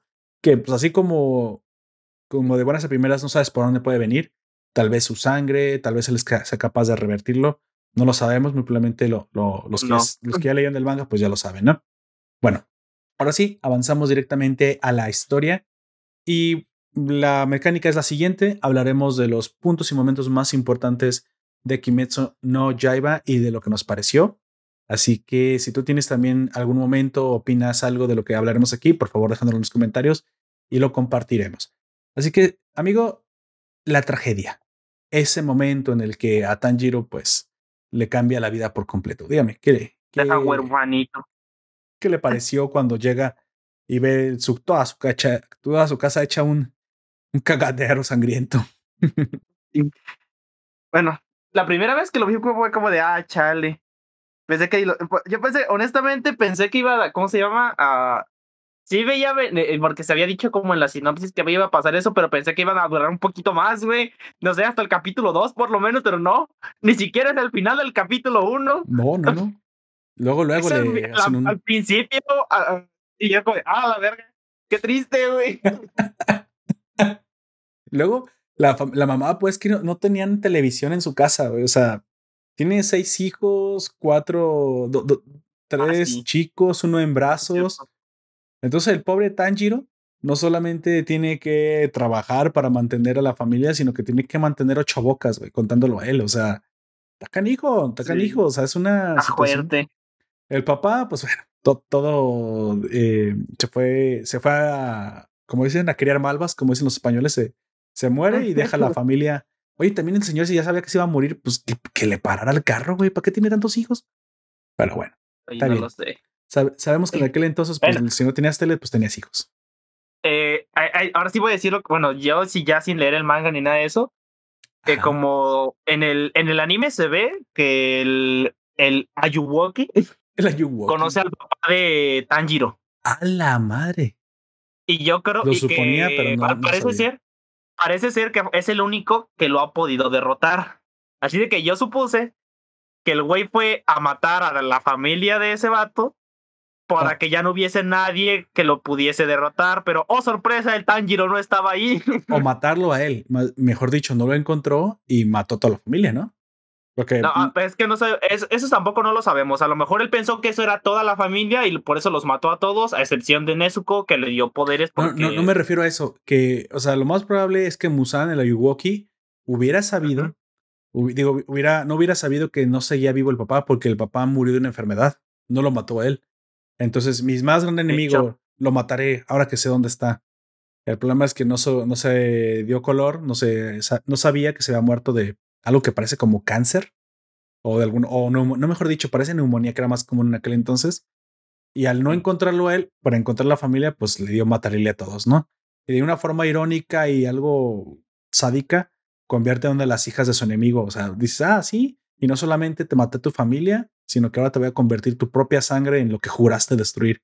Sin embargo, al, hombre no tiene Más sentido eso. No encontró al hombre, o sea, no encontró al heredero, güey. Al heredero incluso hasta de la pinche cicatriz, que trae la misma cicatriz. Oye, eso convierte a, a Tanjiro en, en el niño que vivió. Chan, chan, chan, chan. el vato. Ay, güey. Bueno, bueno, está bien. Ya, no me... Perdóname, perdóname. Así que a mí, a mí de esta primera parte lo que te puedo decir es que sí se siente muy feo. Me parece que el anime llega fuertemente a los sentimientos y luego, luego nos maneja la tragedia. Y creo que tiene un buen ritmo, aunque es muy rápido, va lo que va en, con su gran calidad visual y su narrativa. Te hace sentir pena por Tanjiro porque pues acabas de empatizar con él, ves cómo lo queda en el pueblo. Y sí se siente así como que, híjole, o sea, llegas y ves a toda la gente destazada me encanta porque a, pesar de no ser demasiado explícito, sí sientes un poco la crueldad del asunto, ¿no? Cuando llega ahí. Y eso es lo que, lo que termina sucediendo. O sea, Tanjiro recibe un golpe que a cualquiera de nosotros nos destrozaría. Sin embargo, no tiene tiempo de sentir pena, él no tiene tiempo de dolerse, no tiene tiempo de llorar a su familia porque eh, Nesco todavía sigue viva y hay que llevarla al, al, médico, al menos eso es lo que piensa para él, ¿no? Y ese es, el, ese es el momento en que le cambió la vida a Tanjiro. Él piensa que fue un oso, güey. Es exactamente. Tenemos obviamente el, el, problema principal de que Nesco pues no es que quedara viva, sino que fue convertida en demonio por Musan. Nos cuentan que Musan, o la Yuwoki, como tú le quieras decir, puede convertir a las personas, a los seres humanos, en demonios, siempre y cuando pueda inyectar un poco de sangre en ellos. Así que supongamos que la sangre de Musan es una clase de, de catalizador. Virus o virus que te convierte en zombie, sí, supongo. Esa sería la, la, este, la equivalencia. Y, eso es lo que yo, lo que yo pienso que son vampiros, güey. Más que demonios son vampiros. Exacto. Yo creo que, mira, lo que pasa es que no son demonios porque ellos lo digan. Ellos dicen onis. Es porque así les los dicen los humanos, digamos, así les llaman ellos. Exacto. Yo sé, yo, estoy 100% seguro que son vampiros porque cuando un vampiro eh, muerde a otra persona, no se convierte automáticamente, no. Este, si no lo deja seco, em, se convierte en un novicio. O sea, que no es un vampiro, pero tampoco es un humano, está en medio. Y hasta que no toma la, la, sangre de quien lo convirtió, no tiene que ser cualquier otro vampiro, tiene que ser de quien lo convirtió, se convierte en un vampiro completo, güey. ¿Ya habría en la luz del sol y todo eso cuando eso pasa? No. Ah, demonios, demonios se cuenta esa película. Pero bueno, pues sí. Aquí Nesco es convertida. Sí, lo que pasa es que Oni puede referirse a muchas cosas y muy probablemente pues sea una palabra que incluso no sepamos que engloba hasta los vampiros, ¿no? Así que sí. Lo vimos hasta en. ¿Cómo se llama? En Promise Neverland, güey. Y, los ojos rojos de Mes de Musan se ven como los de los vampiros. Así que sí, estos son vampiros con poderes, obviamente. Porque, pues bueno, ya después comienzan a tener poderes. Y, aquí es donde sucede el, evento que cambia a, muy probablemente el destino de Tanjiro para siempre, ¿no? Se encuentra a Gyu, el pilar del agua, que había muy probablemente ido eh, siguiendo la pista de un demonio. Muy probablemente no sabía que era Musan, porque se nos dice que nunca nadie, ningún pilar, ha visto a Musan personalmente. Solo saben que existe, que cambia a las personas. Y muy probablemente lo conocen por referencias. Pero lamentablemente no, no alcanza a llegar y pues sucede lo que le pasa a la casa. De hecho, es tan empático, digamos, aquí, aquí este anime lo que tiene es que obviamente explotó este momento que estamos viviendo de la super mega empatía, que en algunas veces llega a ser exageradamente ridículo. No me malentiendan, todos debemos ser empáticos, pero bueno, supongo que la autora, pues bueno, si quieres vender, pues véndele ahorita al, al, público y como que tienen la empatía, la empatía a flor de piel, ¿no? No quiere decir que los millennials de los 80s o los 90s fuéramos unos hijos de puta fríos, crueles, sin corazón. Simplemente lo éramos, pero sí también somos empáticos. Pero bueno, Gyu llega al pilar del agua, el pilar del agua más empático y dice, ay, pobrecita, no es, no es un demonio mala, protege a su hermano. Pues hay que echarle la mano, ¿no? O sea, hay que dejarla. ¿Cómo se dice? Se siente, siente remordimiento porque dijo que si él no hubiese llegado dos días antes. Exacto. Dos días después los habría salvado. Güey, pero dos días, ¿cómo puedes culparte por no llegar dos días? Dices, bueno, va, acá hasta caminando el amigo. No es como que se haya parado en Starbucks y a enviar unos correos, a ver TikTok, ya ha perdido el tiempo y llegó y no, no, lo salvó, ¿no? O sea. Un TikTok. Pero bueno. Luego 10 TikToks en el camino. Entonces Guillo manda a Tanjiro con su maestro con la esperanza de que Tanjiro se convierta en un cazador y logre encontrar la solución para convertir a su hermana a que muy probablemente también ve como una forma muy peculiar de demonio y que yo quiero pensar que Guillu filosofó acerca de esto y se dio cuenta que muy probablemente hasta podría ser la respuesta a muchos, a muchos problemas que podrían tener en el futuro, ¿no? ¿Cómo lograremos que los, cómo podemos vencer a los demonios? Y ahora tenemos un demonio consciente. Esto es interesante. Un demonio con conciencia de humano. Esto, esto nos puede servir en el futuro. Muy probablemente así lo pensó Guillo. Tenemos un segundo momento muy, muy, muy icónico en la serie, aquí que es donde vemos un poquito más el músculo de la serie, el músculo de la animación. Vemos este entrenamiento que para ser solamente un entrenamiento está muy bien llevado a cabo, es interesante, bien realizado. La montaña, uff, o sea, los fondos que maneja. Háblame un poquito de, de cómo tú como, como artista, amigo, como este profesional de la animación y diseño, ¿Qué, tal viste esas escenas? estos cambios de profundidad de la montaña. Güey, me recordó mucho, bueno, ahorita ya todo eso se hace digital, pero antes es una técnica que creo que los que empezaron a hacerlo fueron Disney, que pintaban en una, en una capa, ponían algo, eh, el, lienzo normal, luego encima de esa ponían otra cosa, eh, otra capa y otra capa, pero eran capas transparentes. Y para darle esa sensación de profundidad, giraban una manecilla y se movían las capas independientemente, güey. Y pues no sé, a mí me gustó mucho eso. me recordó pues un poco eso, pero obviamente ya con el poder de la tecnología todo esto es mucho mejor. Este, y eso y sobre todo los efectos a la hora de que utilizan los poderes es como de, ah. Entonces, porque parece si hay mucho tradicional. Si hay mucho trabajo entonces en las capas de profundidad, es porque es más de una capa de dibujo. O sea, esto yo lo había visto en el anime de la cocina. Este, ahí acabo de olvidar el nombre en. ¿De Food Wars? ¿O Food Wars. Shokugeki no Soma? Sí, Shokugeki no Soma. Que incluso que para, para hacer la comida hacían hasta acetatos para poner capas de dibujo, porque una capa, casi como si lo cocinaran los, los animadores. Una capa era el ramen, otra capa eran los ingredientes, para darle la sensación de profundidad real a la comida. O sea, dices, eso sí es inversión, cabrón. Y ahí y se nota, y lo ves, y lo, y lo ves aquí. Y aquí desde la montaña que podrías decir, bueno, era el trámite, era, era el entrenamiento. No, no, no, desde aquí vemos que no decae la calidad. Es algo que impresionante que yo agradezco que, que tenga esta serie. Háblame también un poquito más acerca del maestro, amigo. Que, se, que precisamente es este tipo con la máscara de, de Tengu, que es el demonio de, de, alas, como si fuera un pájaro, que es una cara roja con una nariz enorme una nariz folladora. me da, no sé, me da curiosidad saber qué hay debajo de la máscara, pero pues tampoco nos dicen, nos dice Tanjiro en un, ¿cómo se llama? En los, en las escenas post créditos, comillas, comillas. ¿Ah? el, dice un rumor, y, esa es la frase como el, leitmotiv que tienen en todos los de en todos los escenas post créditos. Claro. O después del ending, es, dice un rumor de que él usa una máscara porque un demonio le desfiguró la cara y que es demasiado horrible la desfiguración y por eso siempre lleva la máscara. ¿En serio? Y, yo, sí, eso dice, e, eso dice que es como un rumor, pero tampoco está confirmado, o, no sé si ya lo hayan confirmado en el manga, lo que sea, pero es lo que dice Tanjiro en ese, en ese momento. Yo me imaginé, ¿qué tan cabrón debe de ser para que, sí, o sea, te tengas que tapar así? Yo no creo que haya sido por eso. Yo sinceramente pienso que es una, una cuestión de su personalidad, una cuestión de, de su... No, tampoco creo eso. Yo creo que más bien es para que si por alguna razón algún demonio dice algo que le moleste a él, el demonio no pueda verlo, ¿Por porque tiene la máscara. Tal vez es la máscara que lo mantiene vivo desde la era Tokugawa. También podría ser. Porque aquí Sakonji Urodaki, Urokodaki, voy a decirle Sakonji, que es su nombre, él, él tiene más años de los que, que, que notamos. ¿eh? Y no nos ha dicho exactamente por qué tiene más de 100 años, pero es algo que si pones atención te das cuenta por las eras que ha vivido. Bueno, ese señor entrena a Tanjiro, lo entrena fuertemente, entrena su respiración, su velocidad. Y aquí es donde entramos precisamente a explicar cuál es el poder de, de los cazadores. Básicamente, el ki, el, el chakra, lo que tú quieras, en esta serie, el poder se obtiene de maximizar la oxigenación de tus células.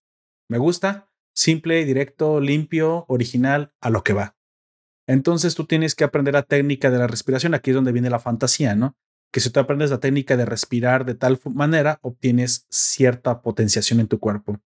Sin embargo, la que enseñas a Konji es la especializada en el elemento del agua, lo cual hará que cuando llenes tus células de oxígeno con la técnica de respiración del agua, entonces tú puedas exhibir técnicas basadas en, en, eh, en, en el elemento del agua. No es que aparezca el agua propiamente, pero, pero sí, sí, sí, sí manipularás tu espada y tu cuerpo con la gracia y con el poder del agua, que es flexible, que fluye, pero cuando quieres capaz de romper una roca. Así que esa es la habilidad que, que se le transfiere después de dos años de entrenamiento a Tanjiro quiero decir aquí que me gustó mucho y fue muy, um, digamos, bueno, a, algunas personas pudo haber llegado más. A mí me pareció un poco conmovedor el hecho de que los fantasmas de antiguos alumnos que habían muerto, Sabito y Mokomo, se aparecen para ayudarle al nuevo, ¿no? O sea, sí se siente cuando te das cuenta que ya están muertos, dices, ¿what? En un principio yo no sabía que estaban muertos, me di cuenta hasta después. Dije, qué detalle, güey. ¿Qué te pareció eso a ti?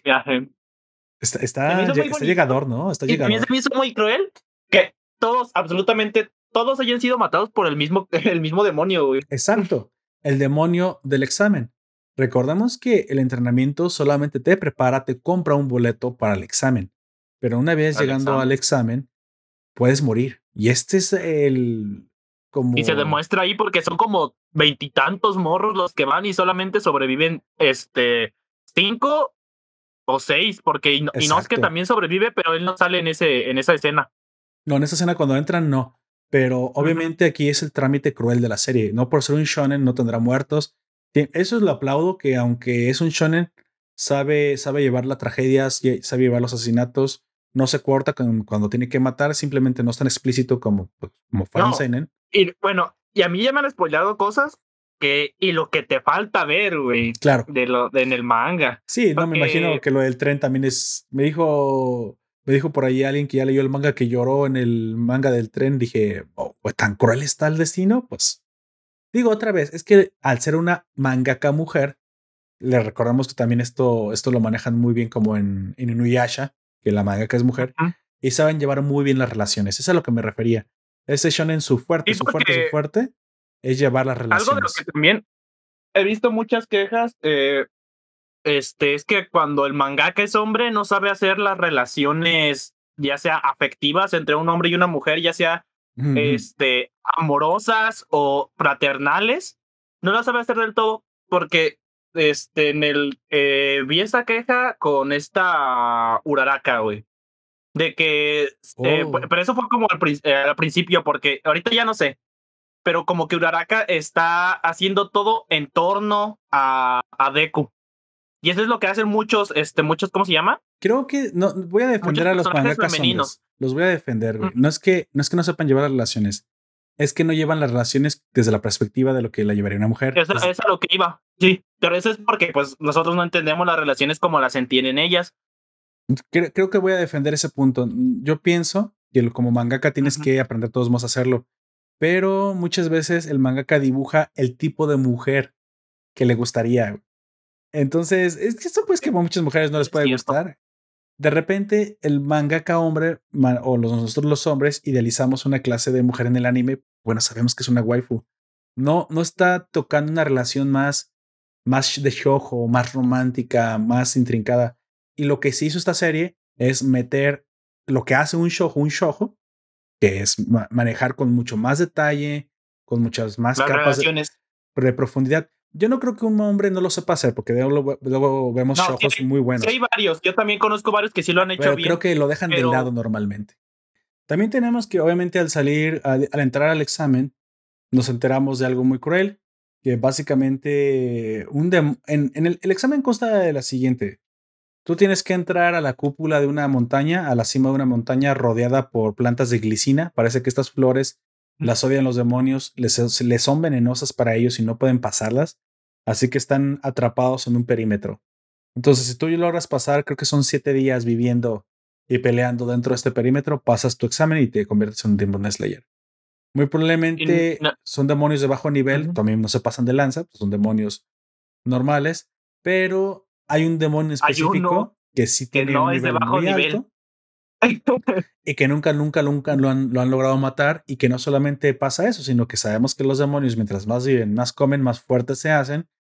Y este demonio conoció al maestro, al pilar, al Sakonji Urokadaki, al que ha entrenado infinitos pupilos del agua. Él mismo fue un pilar del agua. Él entrenó a Giyu, el actual pilar del agua, y él también entrenó a Tanjiro. Y curiosamente, este demonio que fue atrapado por Giyu se dedica a que cada vez que hay un examen, matar a los pupilos del agua. Así que podemos garantizar que no existen más de dos pupilos vivos del agua en este momento, solamente Giyu y Tanjiro por culpa de, este, por, por culpa de este demonio. Sí, lamentablemente este demonio siempre los mata y es donde te, te, como que te llega un poquito más el sentimiento porque entonces sabes que Makomo y Sabito que ayudaron a entrenar a Tanjiro sabían pues que en algún momento se podía enfrentar a él. Incluso hablan entre ellos y se dicen a sí mismos a la hora del examen, ¿crees que esta vez él pueda matarlo? Y dice Sábito, es el mejor de nosotros. Entonces dices, güey, o sea, hay una conexión muy bonita, o sea, es algo que te llega, güey, dices, ¡ah, la madre! Y Otra cosa que también quiero mencionar y me gusta mucho es este simbolismo de las flores entre los que no son demonios y los demonios. La floresta, la, ¿cómo se dice? La, la, ¿qué? la glicina. Glicina. La glicina que representa como a los cazadores y a los humanos, y luego está esta flor roja que sale en el ending, que tampoco no me acuerdo cómo se llama, que eso es lo que representa a los demonios. A los demonios, exacto. A los vampiros, por eso es roja, por eso te digo al final. A los vampiros. Es que es, o sea, a ver, camina como, como cebra, suena como cebra, relincha como cebra, pues es, es, es, una, jirafa, amigo. O sea, es un caballo que pinté, güey. bueno, al final sabemos que son pocos sobreviven al examen y el premio aparte de que es irse a darse la madre con los demonios y poner su vida en peligro, es obtener una tipo de roca que le, le, llaman acero. Sí, claro. A esta roca, este mineral le llaman acero tamajane, que es la única cosa aparte de la luz solar que es capaz de matar a los demonios. Solamente las katanas hechas de este acero pueden, pueden matar permanentemente un demonio al cortarle la cabeza. Tú puedes cortarle la cabeza con pues no sé, güey, con, con una motosierra. Pero si no está hecha de este acero, no se va a quedar así. Así que eso también le implica una dificultad extra a, a esto y me gustó porque dije, ah, bueno, entonces no cualquier cosa vale, güey. No, cualquiera, no cualquier cosa funciona. El sol y pues es este acero eh, eh, cuando les cortas la cabeza. Ahí tenemos un, porque, pues muy japonés, ¿no? A las katanas que sean importantes. Eh, pues, porque tampoco si le cortas los brazos no lo matas. Eh, y eso se ve a lo largo del, de la serie. Cuando pelea contra los de esto, este demonio triple que le corta los brazos a uno, se tardan en recuperarlos, pero al fin y al cabo no los matas de... E incluso por el 1900 podrías decir que hay armas de fuego, ¿no? Dice, ah, bueno, es más fácil matarlo con un mosquete. Pues bueno, podrías dispararle, pero no lo vas a matar. Porque entonces la autora se encargó de, de hacer el block, de bloquear el hecho de que les tienes que cortar la cabeza con este acero. Si les dejas caer. Balas hechas de ese material, ¿te imaginas? Una bomba, no. Una granada, no, que existían para ese entonces, no. Una, una bomba atómica, no, no, ya, ya vienen en camino, pero todavía no. O sea, no. No, no sé, una bomba atómica, a lo mejor es esa madre. Esa cosa destruye hasta el mundo. Pero una, una katana de acero Tamahane es lo único que es conocido hasta ahorita. Uy, hay algunos, algunos Demon Slayers que han, algunos cazadores que han logrado encontrar algunas formas diferentes, pero eso ya se lo diremos un poquito después.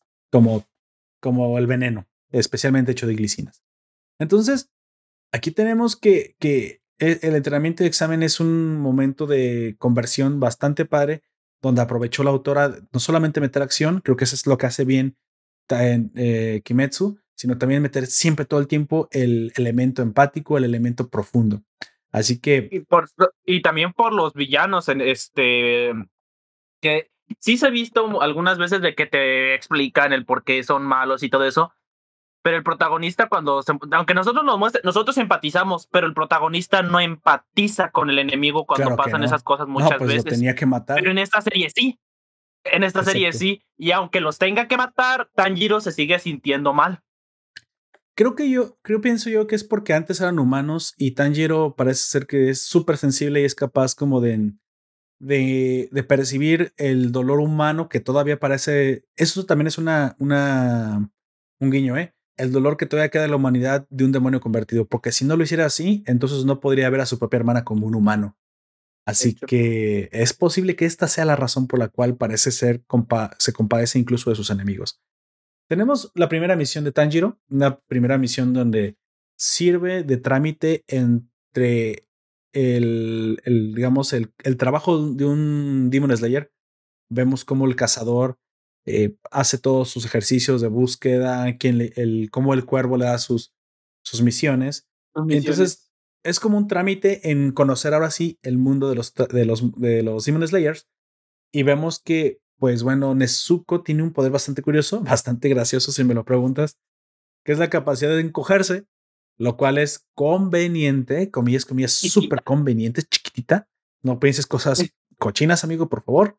Aunque yo sé que tiene un potencial enorme este poder, pero. Yo no dije eso, ese es Gunter. Ah, sí, ese sería Gunter. Ah, que no está. Sí, sí, nos diría mil y una formas de usar ese poder de formas no decentes. Entonces puede cargarla en, la caja, ¿no?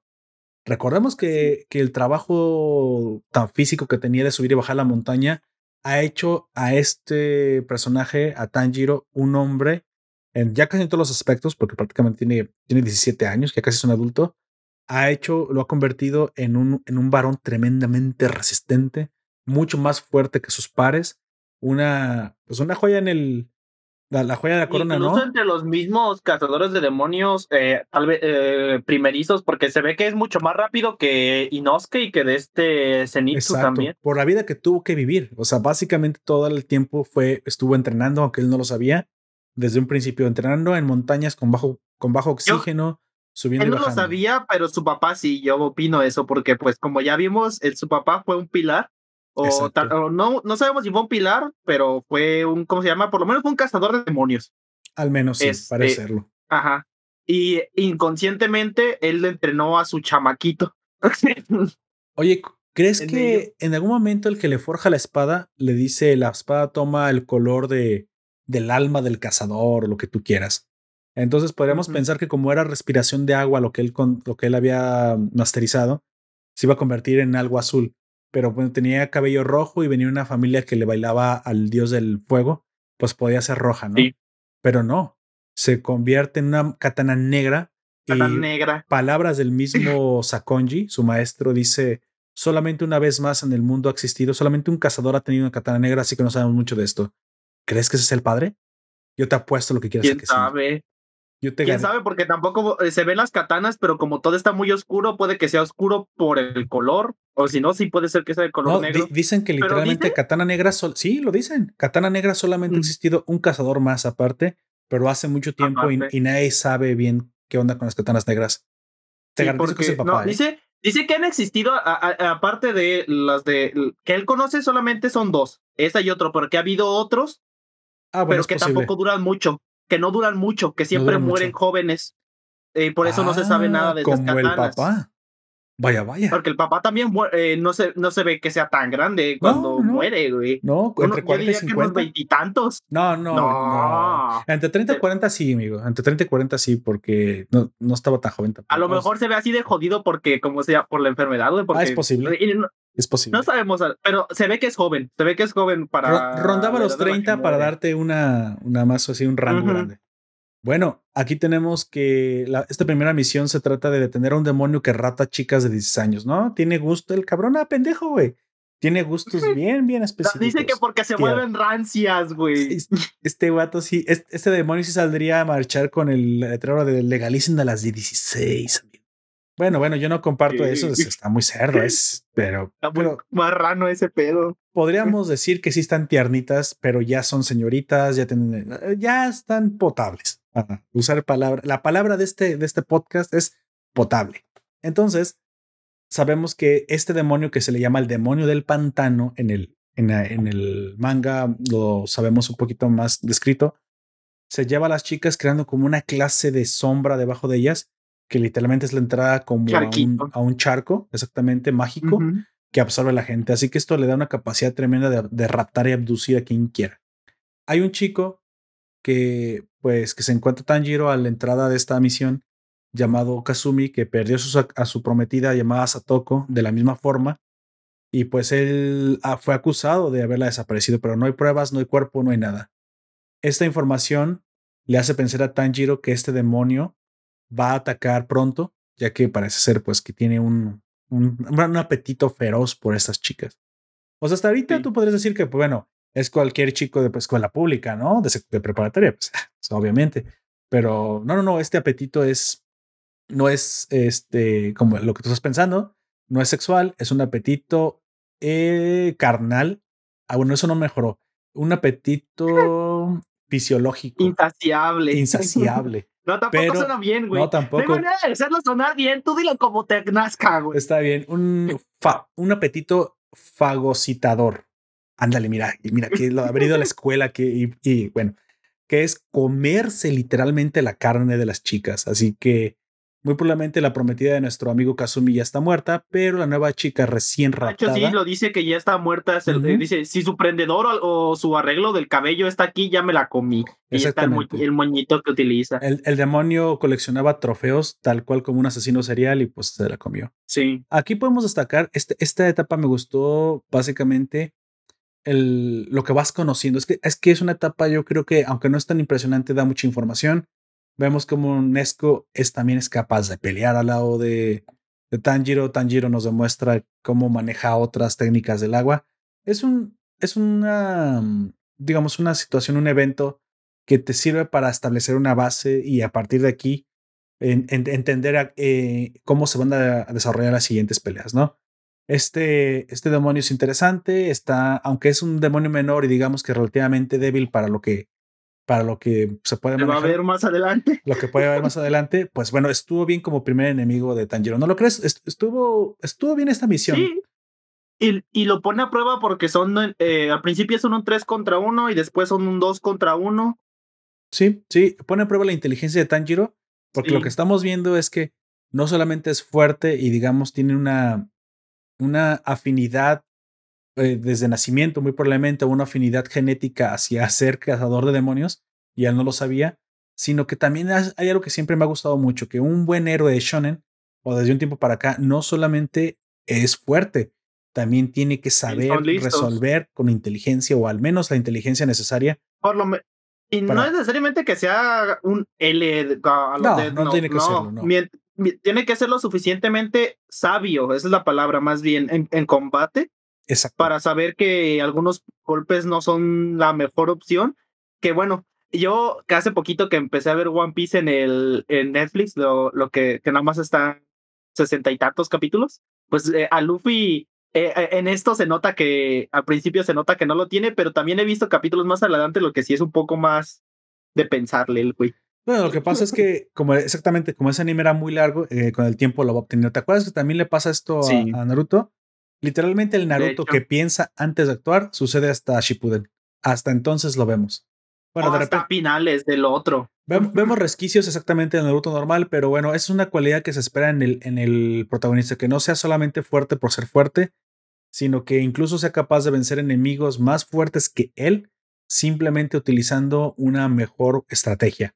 Y eso, y eso es algo en lo que Tanjiro comienza a brillar, y eso me gusta muchísimo porque, porque hace, eh, complementa muy bien con el héroe, ¿sí? Lo, lo, lo hace más, más memorable, si lo quieres pensar así.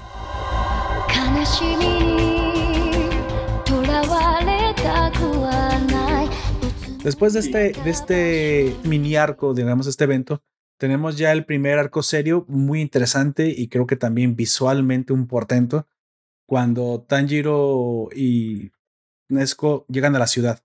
¿Te acuerdas?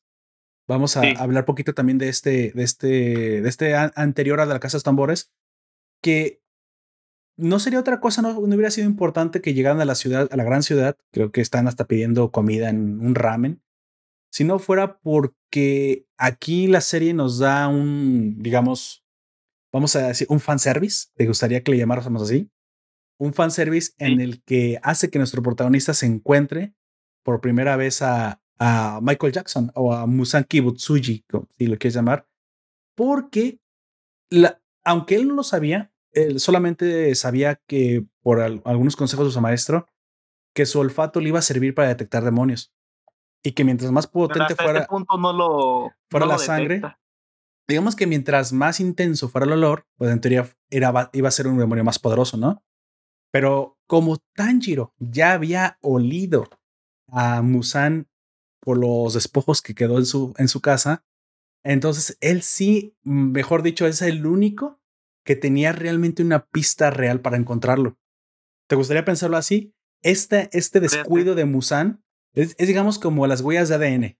Sabes que si hoy en día cometes un crimen y dejas una huella de ADN, por lo más pequeña que sea, pero cometes este pequeño error, te van a encontrar. La tecnología ha llegado a un momento en el que ya hasta por una sección mínima de tu cabello ya te encuentran. Entonces, digamos que pues en aquel entonces esto no era posible, pero oh, sorpresa, Tanjiro es no solamente el mejor sabueso humano de la región, sino que es capaz de detectarte a kilómetros, parece que literalmente de distancia, y entre una multitud inmensa de gente. ¿Quieres pensar que incluso precisamente por eso Musanki Butsuji hacía esto? Para mantenerse alejado de los cazadores entre la multitud para que... Pero nunca contó con que Tanjiro era la única persona en el universo, muy probablemente después del papá de Tanjiro, que muy probablemente de él heredó el... el esto es todo solamente mis. Son especulaciones. especulaciones no sabemos de verdad. Que podía detectarlo y lo encontró, güey. Y lo encontró. Háblame un poquito de este encuentro y del póstumo y del póstumo desarrollo con los con, con una muy interesante doctora demonio que conocemos, amigo. Está, bueno, al principio, pues está en su. en el puesto este de ramen con la, la Nesco que se está quedando dormida. es muy adorable.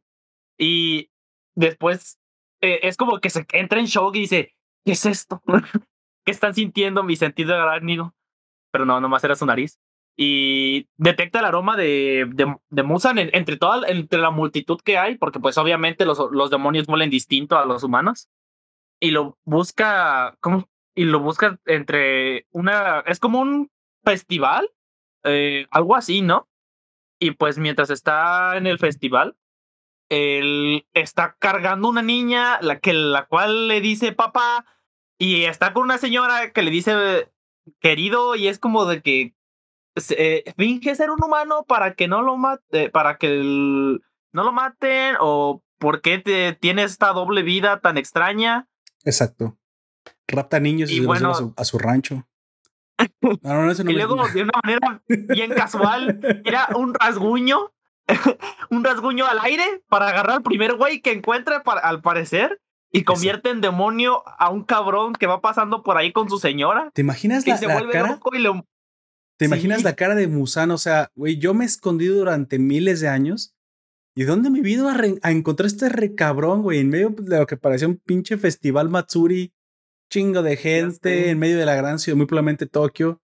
¿Y dónde me vino ayer? O sea, es que gente, este, este momento lo que pasa es que no se los puedo narrar con palabras, pero si recuerdan cuando, o si no lo han visto, cuando Tanjiro toca el hombro de Musan Y Musan lo ve, no es como con odio, o sea, no es que no reacciona como te voy a atacar porque sabía que me encontraste, no, es como, what the fuck, o sea, no, no podía dar eh, crédito a lo que estaba sucediendo, güey. ¿Qué pedo? ¿Quién me encontró? O sea, sí. Ya, primero no sabía ni qué onda, ya, pero ya cuando vio los aretes, que entonces eso, eso explicaría porque conoce al papá. aretes de Hanafuda. Es cuando el güey le entra como entre terror. Bueno, aunque sabemos que aquí lo podía matar en medio de todos, pero iba, iba a destruir su cuartada. Aquí todavía era capaz de matarlo de un solo golpe y, y adiós Tanjiro, ¿no? Pero pues él no quería destruir su cuartada. Y vemos cómo esta cara de, de entre un odio tremendo que lo invade, o sea, lo quiere destruir, pero no puede, güey. Tiene una, siente una frustración, Musan, tan tremenda que, bueno, corte A convierte a una persona que iba cazando simplemente con una gota de su sangre, ¿no? Esto, esto me dio la, la impresión de precisamente que era muy importante su cuartada. ¿Y por qué es tan importante su cuartada? Entonces sí tiene un, un miedo bastante real hacia los cazadores, güey. No siente que deba estar simplemente al aire libre o en público. no, no, no. Hay algo a lo que él le tiene miedo. Y a lo mejor eso, eh, eso tendría una explicación en relación con el maestro de los pilares y lo que tiene en la cara. Obviamente, teorías de, alguien que no ha leído el manga. Eh, hasta, el, hasta el anime, eso es lo que, hemos, lo que tenemos.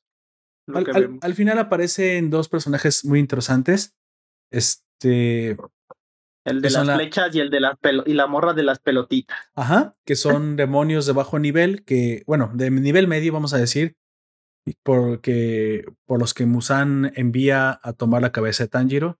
También vemos que Tanjiro conoce a dos personas muy interesantes, Tamayo y Yushiro, ambos demonios rebeldes, Tamayo, muy probablemente una, una demonio bastante poderosa y tan y muy antigua, capaz de convertir a personas a demonios. O sea, es lo que yo decía, hay muy poca gente que lo puede hacer. Pero dice que es, ajá, que hay, aparte de la Yuwoki, hay otros que pueden hacerlo, pero nadie lo puede hacer con tanta facilidad como lo hace. Exactamente. Ella ha este logrado en muchos años nada más convertir a una persona. Así que pues sabemos que más, más demonios no van a ver. Así que ella es un caso especial entre los especiales. Básicamente de este arco, de, este, de esta pelea de la casa de, de la doctora Tamayo, obtenemos información, más que nada. Obtenemos la información de que es posible revertir a, Nesco. Sí es posible, pero ella necesita obtener hacer estudios. Estudios. En general, para experimentos. Y de, y de esto también obtenemos que, pues bueno, dicho, dicho esto, tenemos que obtener sangre de los demonios. Así que ya se viene perfilando muy probablemente la solución. El santo grial, la piedra filosofal, muy probablemente quien Metsu no lleva sea obtener la sangre, pues de Musan. Así que, pues, si así imaginarán, ¿quién va, quién va a ser el valiente que le vaya, vaya a sacar sangre al más poderoso de los, de los vampiros? Ok. Entonces aquí ya sabemos cuál es el objetivo. Obviamente este mini arco está impresionante, peleas súper, súper chidas. Creo que lo que puedo rescatar es que me dio muchísima risa ah, viendo a Nesco jugar fútbol, güey, con kimono. es una pasada y una un poco surreal em, imagen, pero pues está bien, güey, les quedó, les quedó chido. recordamos que Musan había enviado a, a, dos demonios, uno llamado Yahaba, que utilizaba un poder bastante, bastante poderoso, que era capaz de controlar vectores de movimiento. Para los que han visto Railgun, es el. Ah, sí, uh, Serial Experiment Railgun, que es una serie que es prima del. de otra serie que es Another Magic. Eh, güey, acabo de olvidar cómo se llama la primera. Pero bueno, en, en esa serie las personas tienen poderes. Y conforme los practiquen más, suben de nivel. Y hay alguien que es súper icónico, que es el antagonista de esta serie que se llama Accelerator y todo el mundo le tiene miedo y es la persona con poderes más poderosa del mundo y aparte es malo. Pues Accelerator tiene el poder de controlar los vectores de movimiento, así que es un poder bastante chetado. Afortunadamente para nuestro amigo Tanjiro, este demonio no los, no los movía con tanta poder. Si los, si era muy fuerte, pero no era, no estaba tan chetado. Tanto. Y lo pudieron matar. Y Susomaru, la demonia de las pelotas Temari, o bolitas Temari, que para mí pues, son esas pelotas de, de circo, pues, era curioso cómo utilizaba su poder, te derrotaba con pelotazos, pero pues nunca, nunca pensó en que alguien se los podía devolver, ¿no? tenemos a, de hecho. a, a Messi Nesco, pues ahí anotarse un gol literalmente. Ahora sí, hablemos de la, de la Casa de los Tambores. Una vez obtenida esa información, se, se dirige a su siguiente misión, Tanjiro. Y, es, y este es uno de los arcos que más me gustan. Creo que rivaliza bastante con, con la siguiente misión que era, que era Rui. Pero bueno, Rui sabemos que pues tiene una pelea impresionante. Pero todo está muy interesante porque pasan muchas cosas. En la Casa de los Tambores conocemos a un personaje, a dos personajes nuevos. Zenitsu y Nosuke, como tú me decías. Y también Uh, Zenitsu ya lo vimos eh, eh, todo perturbado al final del examen, diciendo que era muy seguro que iba a terminar muerto y como, ¿qué pedo, güey? La primera vez que vi, güey, ese vato, pobrecillo, quedó traumatizado. No, después me di cuenta de que así es todo el tiempo el pendejo. Así es todo el tiempo. Y habla un poquito también porque en esta Casa de los Tambores nosotros eh, obtenemos información por primera vez. Bueno, ya nos habían hablado de las lunas demoníacas, pero ya nos sí. hablaron exactamente de, de qué se trataban, cuántas eran eh, en cuanto se dividían. Y pues bueno, ¿por qué? Porque el demonio Kyogai, que era el, el residente de esta casa, digamos el dueño de la casa, si quieres, el, el líder de la casa, fue anteriormente una luna demoníaca que una pues, luna. ya Sí. le quitaron su poder. Háblame un poquito de Kyogai, por favor. Pues es un tipo con dos tambores en los hombros. Tiene dos en los hombros, uno en el estómago, uno en la el- cadera y uno en la espalda. Sí. No sé, eh, eh, se me hace extraño, ¿no? Eh, es un diseño extraño, pero al mismo tiempo interesante, honestamente, de ese tipo. Sí, mu- muy original, si me Este, lo preguntas. No, sí. no habíamos visto hasta ese entonces alguien que atacara con el sonido de los tambores de la forma en que lo hacía. Eh, con el sonido tal vez sí, pero no con tambores y mucho menos que los tuviese así como encarnados en el cuerpo. ¿Sabes a quién me recordó eh, cuando los vi así como encarnados? A Sasori de Naruto, güey. El primer Akatsuki al que se enfrentan y matan. Que lo... este, que, que pelea Oh, sí. contra Sakura y la viejita. ¿Cómo se llama? Ah, Chi, Chillo. Chillo, ajá, la viejita que utiliza a Sakura de marioneta. Es el primero al que como Que es él para tiene lo su único que sirve esa morra. Su espíritu, ¿cómo se llama? En, como en un tamborcito de, de carne que se implanta en las marionetas. A eso me recordó mucho, güey. Sí, sí, parece mucho.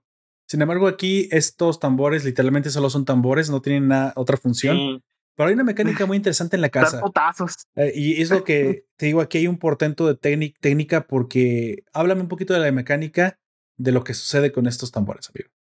Pues bueno, el vato tiene como los golpea y las ondas de sonido son el, lo que hacen el, el daño de verdad, ¿no? Sí, a- a- lanza ondas de sonido y aparte tiene otros que, man- que modifican la casa. O sea, El, toca un tambor, Es mueve como un si cuarto. Yo me lo imagino como un cubo de Rubik, güey, o algo así, Sí. no sé. Muy interesante. O sea, yo nunca había visto, sinceramente no recuerdo cuándo fue la última vez que vi algo así tan, tan intrincado, porque dije, a ver, a ver. O sea, este, este dato está, está interesante. La casa es interesante porque luego ya ves que un, un tambor mueve a la derecha un cuarto, luego otro a la izquierda, luego otro hacia Sí. atrás, pero luego otro cambia la configuración de la casa. O sea, bastante interesante. Como tú dices, me recordó la película, este, uh, ya viejísima eh, y muy recomendable de terror, El Cubo. ¿Te acuerdas también que se movían los, Sí. los, Se, mo- se mueven secciones? los cuartos. los cuartos. Así que muy original, creo que esto, si, por, si bien el personaje no es poderoso y no es tan entrañable, no es tan interesante Kyogai, sí es muy interesante su poder y cómo los usa. Aquí um, nos dan una, un fanservice tremendo, un, un dulce al ojo, un night candy con los movimientos tridimensionales de los cuartos. No creo que eso Sí. se- haya sido fácil de alcanzar. No, y luego también a él mismo se puede teletransportar en Exacto. entre cuartos. No nada más cambia la a- a- como que la casa es como decirlo, como que está ligado completamente a su cuerpo por A su- de alguna manera. La casa es parte de su poder, literalmente. Lo, a lo mejor esto es lo que Sí. lo hacían también un poquito más, em, más débil eh, respecto a otros. Tal vez no sabemos si puede aparecer la casa a placer donde él quiere estar. Es posible que esto haya sido parte de su poder. Sin embargo, sabemos que los demonios, él fue antiguamente la luna menguante 6. Es decir, obtenemos información de los demonios sabiendo que hay 12 demonios, 6 más poderosos y 6 más menos poderosos. Las lunas menguantes o los demonios menores son demonios que ni, de cerca tienen el poder de las lunas crecientes o de los primeros seis. Sin embargo, son bastante poderosos y también no son cosa fácil, o sea, no, es de, son de cuidado. Sin embargo, él no pudo seguir creciendo en algún momento en un futuro. Si él seguía subiendo de poder, muy probablemente iba a ser nombrado una, alguna luna creciente. O sea, aquí hay ranqueos. Aquí sí los hay. En los pilares no sabemos hasta ese momento, no, nos han demostrado que haya ranqueos. Sin embargo, el ranqueo de Kyogai, de este ex miembro de las lunas, de las lunas demoníacas, paró porque él ya no podía consumir más carne, como que encontró un nivel, un límite a su nivel. Un límite. Y, ni modo, amigo, hasta aquí llegaste, ¿no? Así que su objetivo era seguir matando humanos y forzarse a, comer más carne y forzarse a crecer. Sin embargo, pues esto no le estaba funcionando y estaba desesperado. Esta misma desesperación lo vuelve, lo vuelve más vulnerable y pues termina siendo asesinado por Tanjiro, ¿no? Que quiero decir, en, también en un baile tremendo con unas técnicas y una, y una animación impresionante. Salen las olitas del agua cuando hace sus movimientos de agua. O sea, en esto creo que se luce Kimetsu no Yaiba. En ningún momento, por muy menor que sea el oponente, por muy insignificante que tú puedas creer que sea, lo, lo subestima la animación, siempre impecable. Pero también aquí sucede en uno de los momentos más impresionantes de la serie. Y yo quiero decir que, pues, yo sé que duró poquito, pero es algo que a canijo a todos nos saca de onda, que es precisamente el despertar, al menos, al menos por unos cuantos segundos, del verdadero poder de Zenitsu. ¿Qué te pareció ese corte de cabeza, amigo? Estuvo. Estuvo chido, ¿no? Bastante. Sí, bastante chido. De hecho. Dime, dime. Este, no sé. Eh, yo en este tiempo ya estaba, en este momento yo estaba bastante cansado de ese güey, honestamente. Todos, amigo. Ya lo queríamos asesinar. No, ya, ya cállate. Por lo menos el Shinji lloraba por. ¿Sabes que le este, ponía aceleraba? Existenciales, tú chillas por chillar, no sé. Ah, me, yo, le adelantaba la serie, güey, cuando él aparecía haciendo eso. Le ponía rápido, lo se ponía más rápido porque no lo, no lo soporté, sinceramente. Ustedes díganme si también soportaron esos momentos, los momentos pendejos de Zenitsu, güey. O sea, no sé cómo les digo. Sí, sabemos que es el alivio cómico y todo, pero lo sobreexplota, güey. Sobreexplota demasiado eso. Penita ajena, ¿no te parece? Sí, da el cringe, como quien el dice. Cringe, así es. A lo mejor será el objetivo pues de la mangaka, quién sabe. Bueno, quién sabe.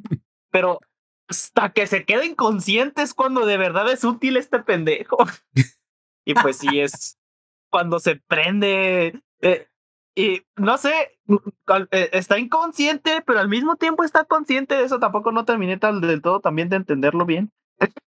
sí, tengo una teoría de eso, ahorita te la menciono. También aquí conocemos a Inosuke. Parece ser que los cuervos habían mandado a tres diferentes eh, cazadores a la casa.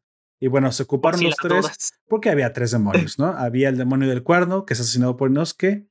El, el demonio del agua, que es eh, asesinado por Zenitsu. Y el demonio Kyogai principal de los tambores, que es asesinado por Tanjiro.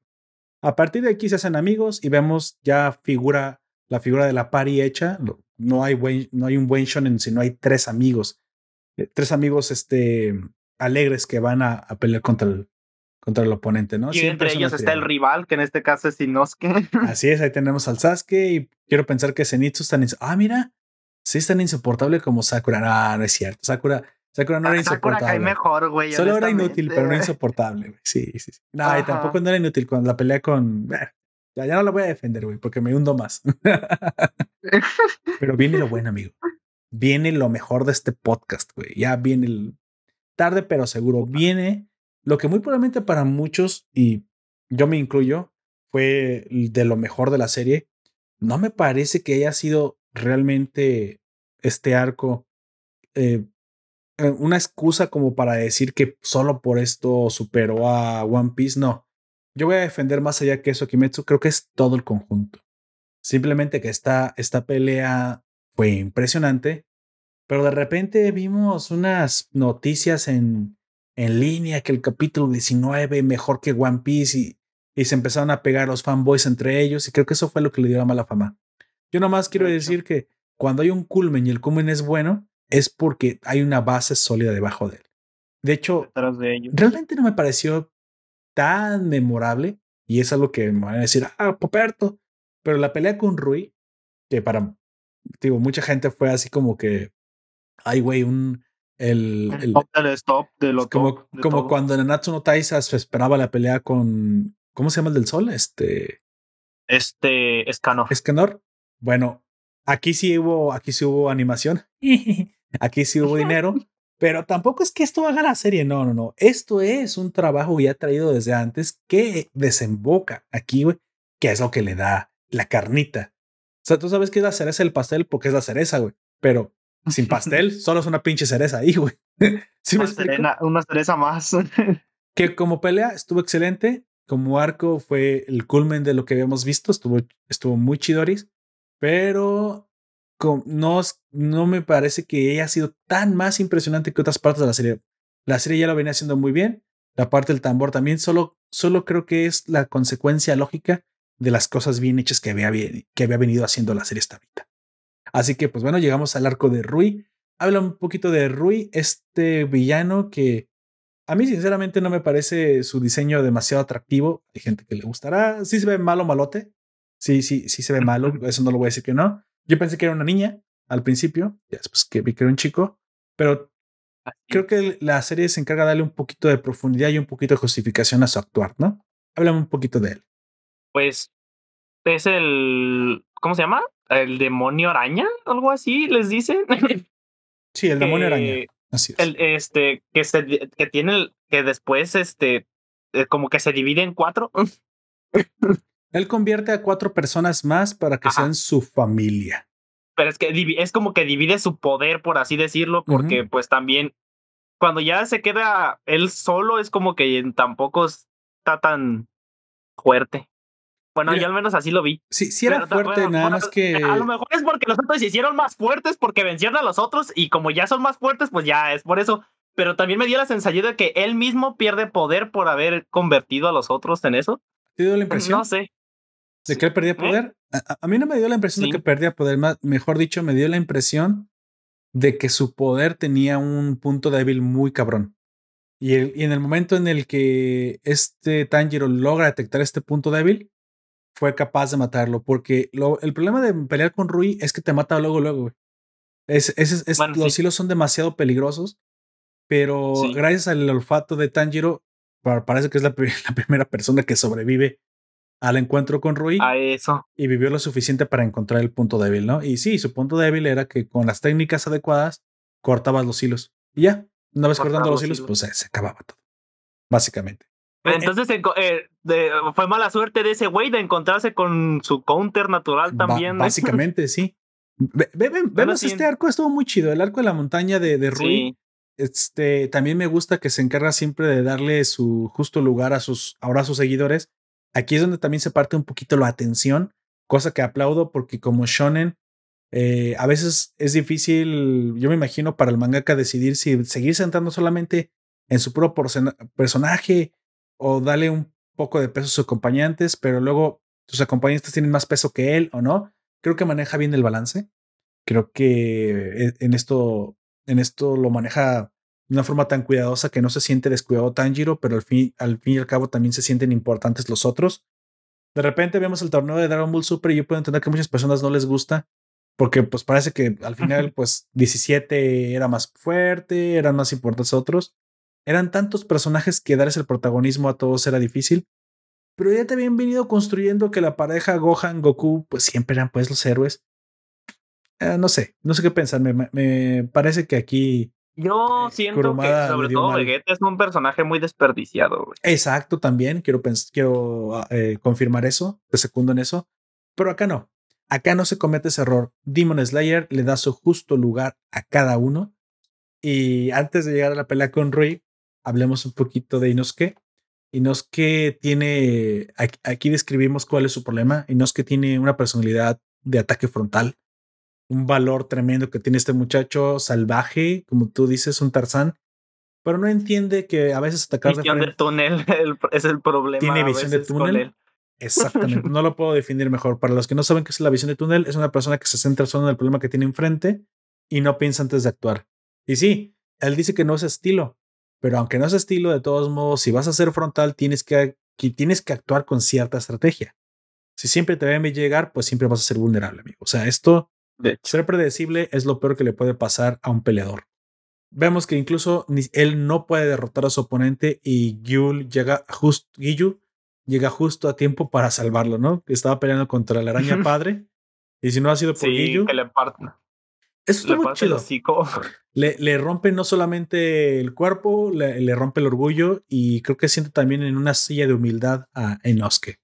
Cosa que aplaudo y se sintió bien, sinceramente, porque me, también me cagaba cuando estaba grite y grite y grite. Y dije, ay, Inosuke, ¿quién, ¿quién eres? O sea, ya existe Zenitsu, güey. Tú no tienes por qué ser así.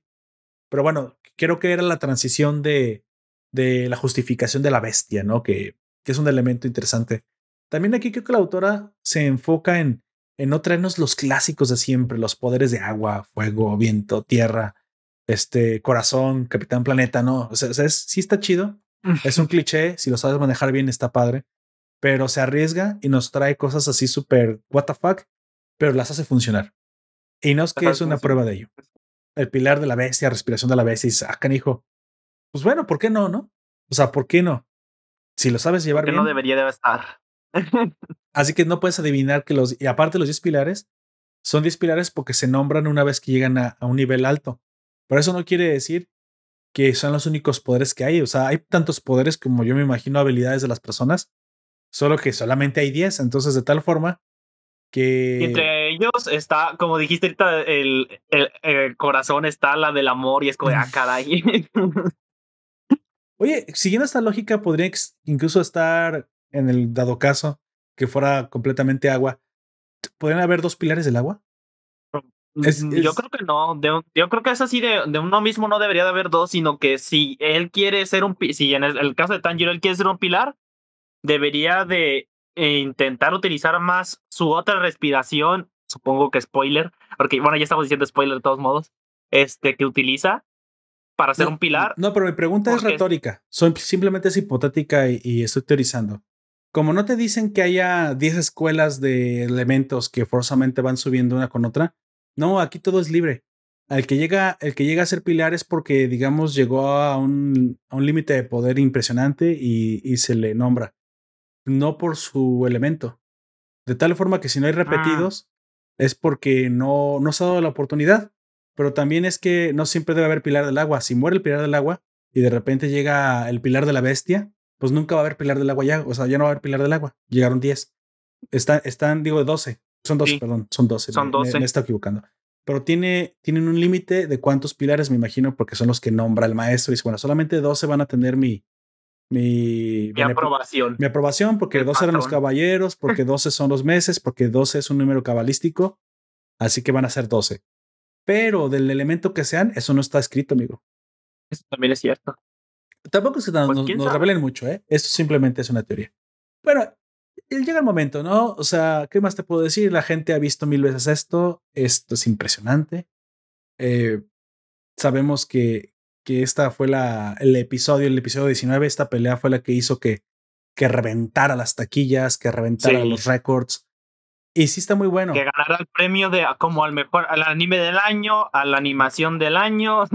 Exactamente, etcétera. exactamente. exact- Todo eso logró que bajaras 5 kilos como tu propósito de Navidad que no estás cumpliendo. Todo Pues eso. era la tula. ¿Qué? Bueno, que te, hiciera, que te hiciera caso a la chica que te gustaba. Es porque viste Kimetsu no Yaiba y es porque viste el episodio 19. No hay otra razón por la que haya sido eso. Entonces, vemos elementos interesantes de la pelea. Una, Rui y su poder se sienten poderosos. Check. Está muy chingón. Las, la, cómo mueve los hilos y luego cuando los convierte en sangre. Impresionante. Las, las, las profundidades, las capas bien manejadas. Muy bien manejadas. Sí. Desde el lado de Tanjiro, los movimientos, o sea, recordemos que esto no es enchilame otra, güey. Este, nítidos, veloces, eh, fluye como el agua, o sea, sí, sí, sí, sí, cierto, güey, que es el agua.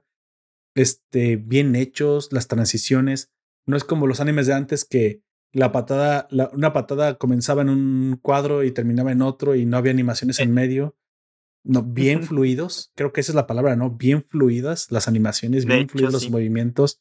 Hay cuadros por segundo. Ha- Habemos frames per second, güey. Bien dibujados. No, no, no, se, no se deja nada en el tintero. En, en algún momento Tanjiro eh, descubre que el agua es, pues, había roto su espada. Tontamente la estrelló contra un hilo y se dio cuenta que frontalmente no podía ganar.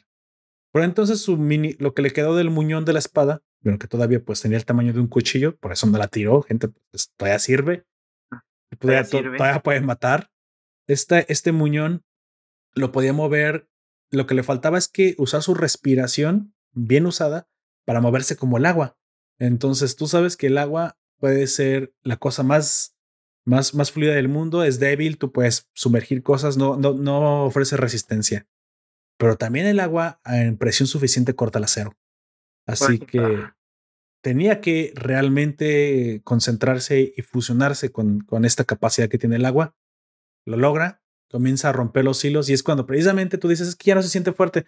No, güey, pues es que ese era el, el, punto débil de Rui, güey. Una vez que le rompes los hilos, incluso él también comienza a caer un poquito en terror. ¿No te das cuenta que se lanza hacia atrás? a tener miedo. Exactamente, se lanza hacia atrás. O sea, algo que muy probablemente en su vida había hecho Rui, lo, lo hace por primera vez con Tanjiro, que es tener miedo y comienza a pelear ahora sí. Y entonces, obviamente los movimientos, ahora lo sigue a través del bosque. Pues, güey, o sea, ¿qué dices? impresionante. Hasta aquí sí, pero no solamente una pelea por muchos movimientos es buena, sino que me gusta porque utiliza todos los elementos del shonen que se tienen que usar en una pelea. Momento en el que piensas que está, va a perder, luego que va a ganar y la otra vez que va a perder y luego ya con algo súper impresionante sacado de la Genkidama de Goku, gana. ¿Sí? gana. Entonces todavía nos faltaba el ultra instinto, todavía nos faltaba ese momento en el que, ¿cuál es el extra que vas a mostrar? Sí, me has mostrado el agua muchas veces. ¿Y el extra? ¿Dónde viene? ¿Dónde vas a dar el crecimiento? ¿Dónde vas a dar el estirón?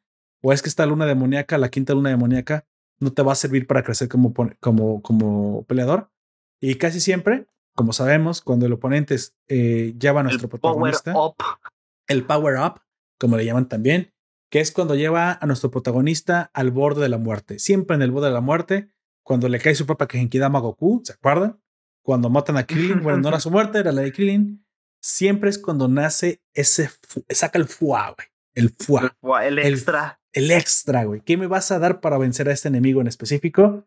Pues bueno, Tanjiro. La respiración del dios del fuego. ¿O del fuego? Eh, explícame qué pasa en este momento. Es ¿por qué, por qué, mejor dicho, ¿por qué crees que es tan impresionante este momento del cambio, de este momento del power up? ¿Que ¿Cómo lo sentiste tú cuando lo, cuando lo viste por primera vez? Nárrame tu experiencia no sé, este fue como de, ya está valiendo verga. Y, entonces, eh, y, ya venía a venir esto de el, son el opening y recuerda todo su, su camino hasta acá. ese pues cliché.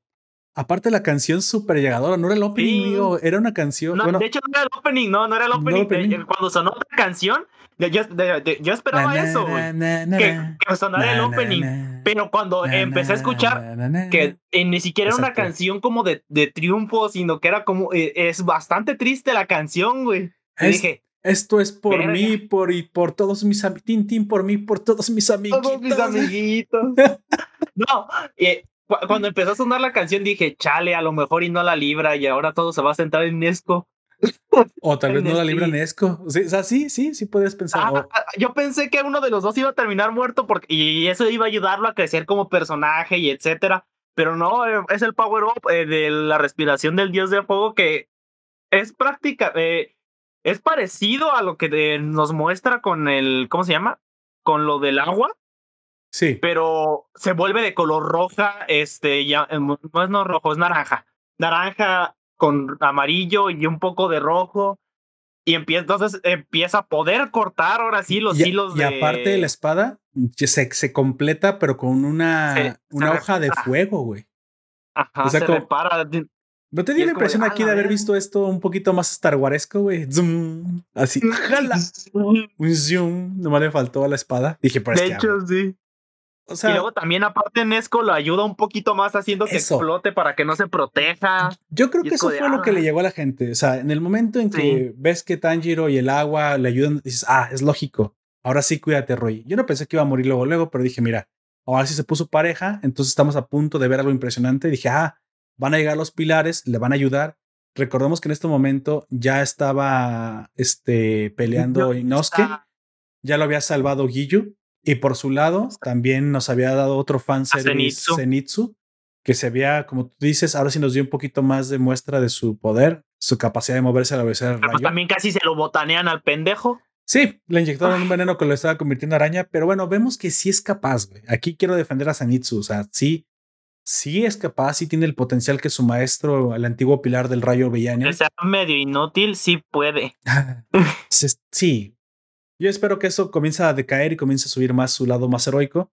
Y vemos también que, aunque no nos saca ahora una sorpresa porque ya lo habíamos visto, se ve impresionante. O sea, entonces el rayo siempre es mi favorito y o sea, siempre me gusta mucho la electricidad de casi en todos los juegos también que busco y que estoy jugando siempre de, de rol.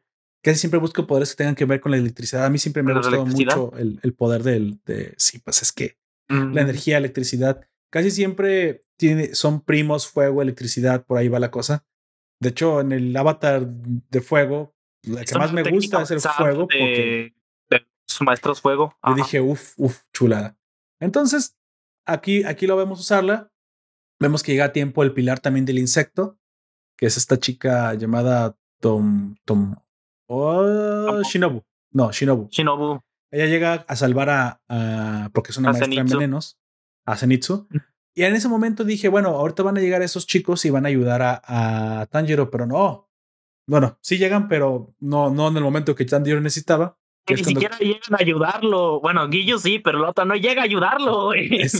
exacto. Entonces, Rui, o sea, el, momento específico, o sea, los segundos que, que son los segundos que, digamos, podrían ser considerados los um, extasiadores, los orgásmicos. Los importantes. Los orgásmicos, güey, de esta, los deliciosos de esta serie.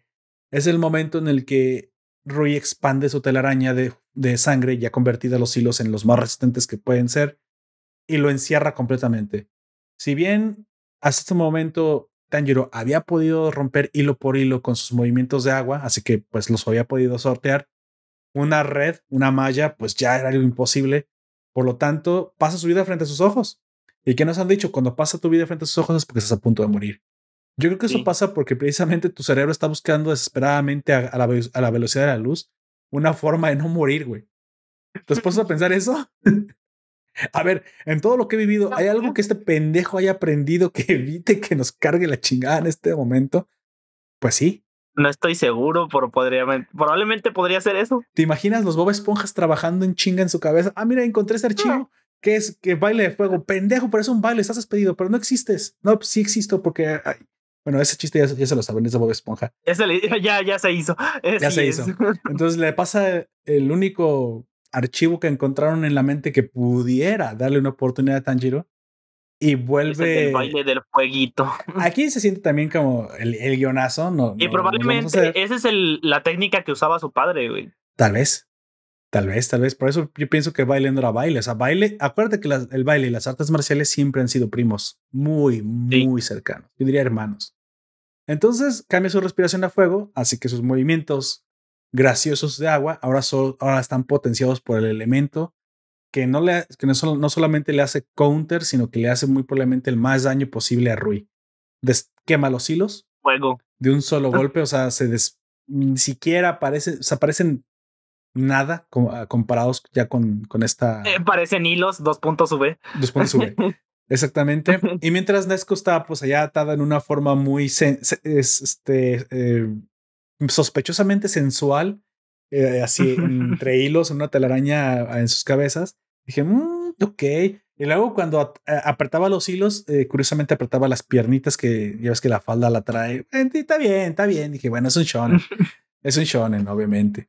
Así que en ese momento, este chico, pues, eh, en esos segundos, rompe las, los hilos y pues bueno, va contra todo, contra Rui. Y tú ya sabes como espectador que ya valiste madre, Rui. Ahora sí te cargó el payaso. Ah, incluso ya lo sabe, güey. Ya lo sabes, güey. Ya, ya, nomás estoy esperando. Eh, ya, güey, es el trámite. Ya nomás te va.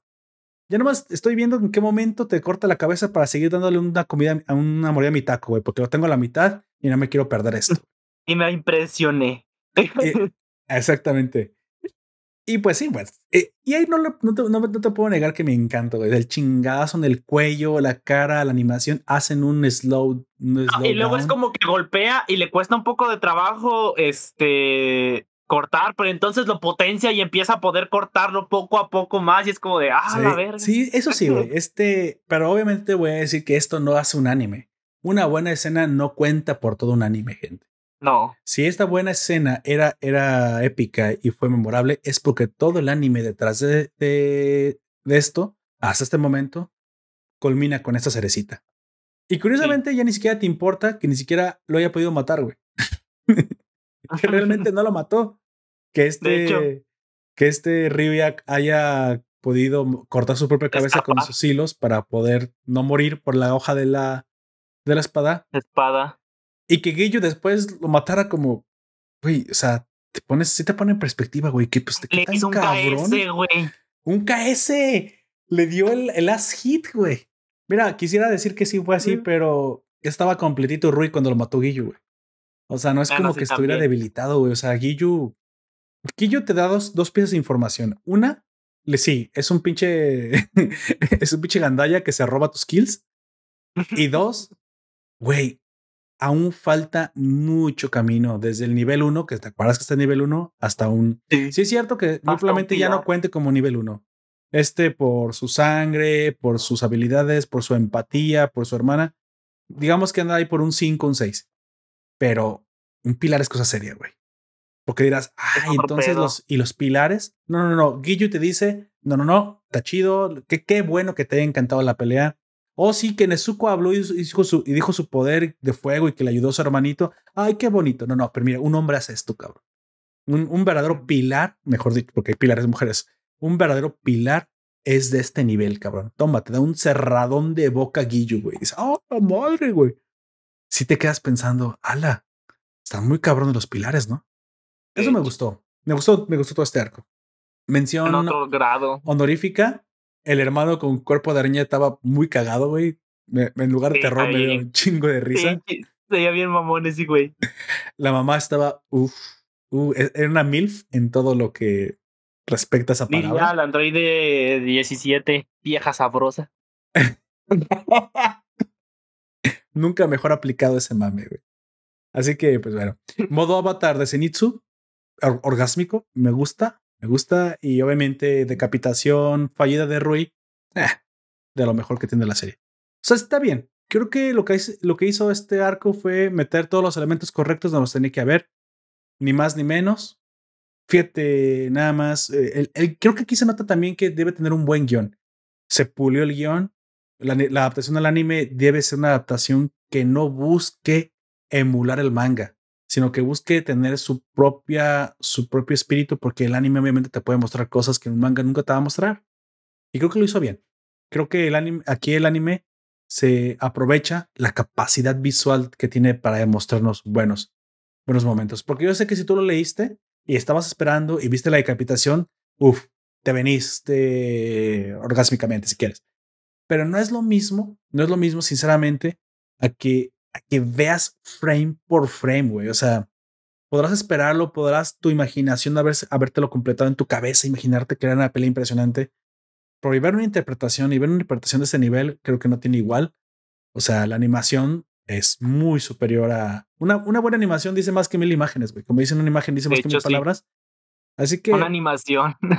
y también la animación puede echar por tierra muchas cosas que muy probablemente hubieran, estado mejor, como en el caso de los que se quejan de Nanatsu no Taisa. O sea, es tan importante que claro que sí importa. Claro que sí importa, porque mira, también en Dragon Ball Super nos quejamos de los, de los episodios que estaban mal animados. Así que sí, sí importa cómo chingados no. Aquí la animación es primordial porque estamos viendo un anime. Si fuera a leer un manga, pues te criticaría el dibujo. Pero aquí estoy viendo un anime y lo que te estoy criticando es la, el movimiento. Anime, animus, movimiento. Eso es lo que te tienes que, es lo que le tienes que regalar al, al, al, al a la audiencia. A la audiencia, no al espectador. Un buen, eh, una buena animación, un buen movimiento fluido, armónico y aparte con un sonido excepcional. Es más, pudiera haber sido esta canción, pudiera haber sido el opening, no me hubiera quejado. Pero creo que lo hizo bien. Y esto es. Pero esa canción lo hizo todavía mucho mejor, güey, honestamente. Esto es el ABC del shonen, o, de ya si quieres del anime, y que lo vemos en otros animes que también lo han hecho. No es el único, pues. Pero hoy nos toca verlo bien ejecutado y creo que quiero, quiero que lo, en el futuro tomen nota los estudios y es así es como se hace un, un buen anime. Sí, no, no me rebajes el dinero en las, eh, en las, las peleas porque, bueno, lo notamos, no somos tontos. ¿sí? hubiera sido mucho más de lo que fue eh, Dragon Ball Super. No me malentienden, a mí me encantó. Yo siempre voy a ver Dragon Ball Super. Yo fui niño Dragon Ball. Ya obviamente yo tengo un lugar especial en mi corazón para el, para el señor, el, señor que empieza con G. Pero así como el señor que empieza con G, no, para Goku, pues siempre voy a tener un lugar en mi corazón para Goku, pero sí, sí odié el hecho de que me hubieran este, tratado de engañar en, en Dragon Ball Super, que le bajaran la calidad del movimiento. No me gustó. Creo que el, torneo hubiera sido mucho mejor si hubieran hecho esto.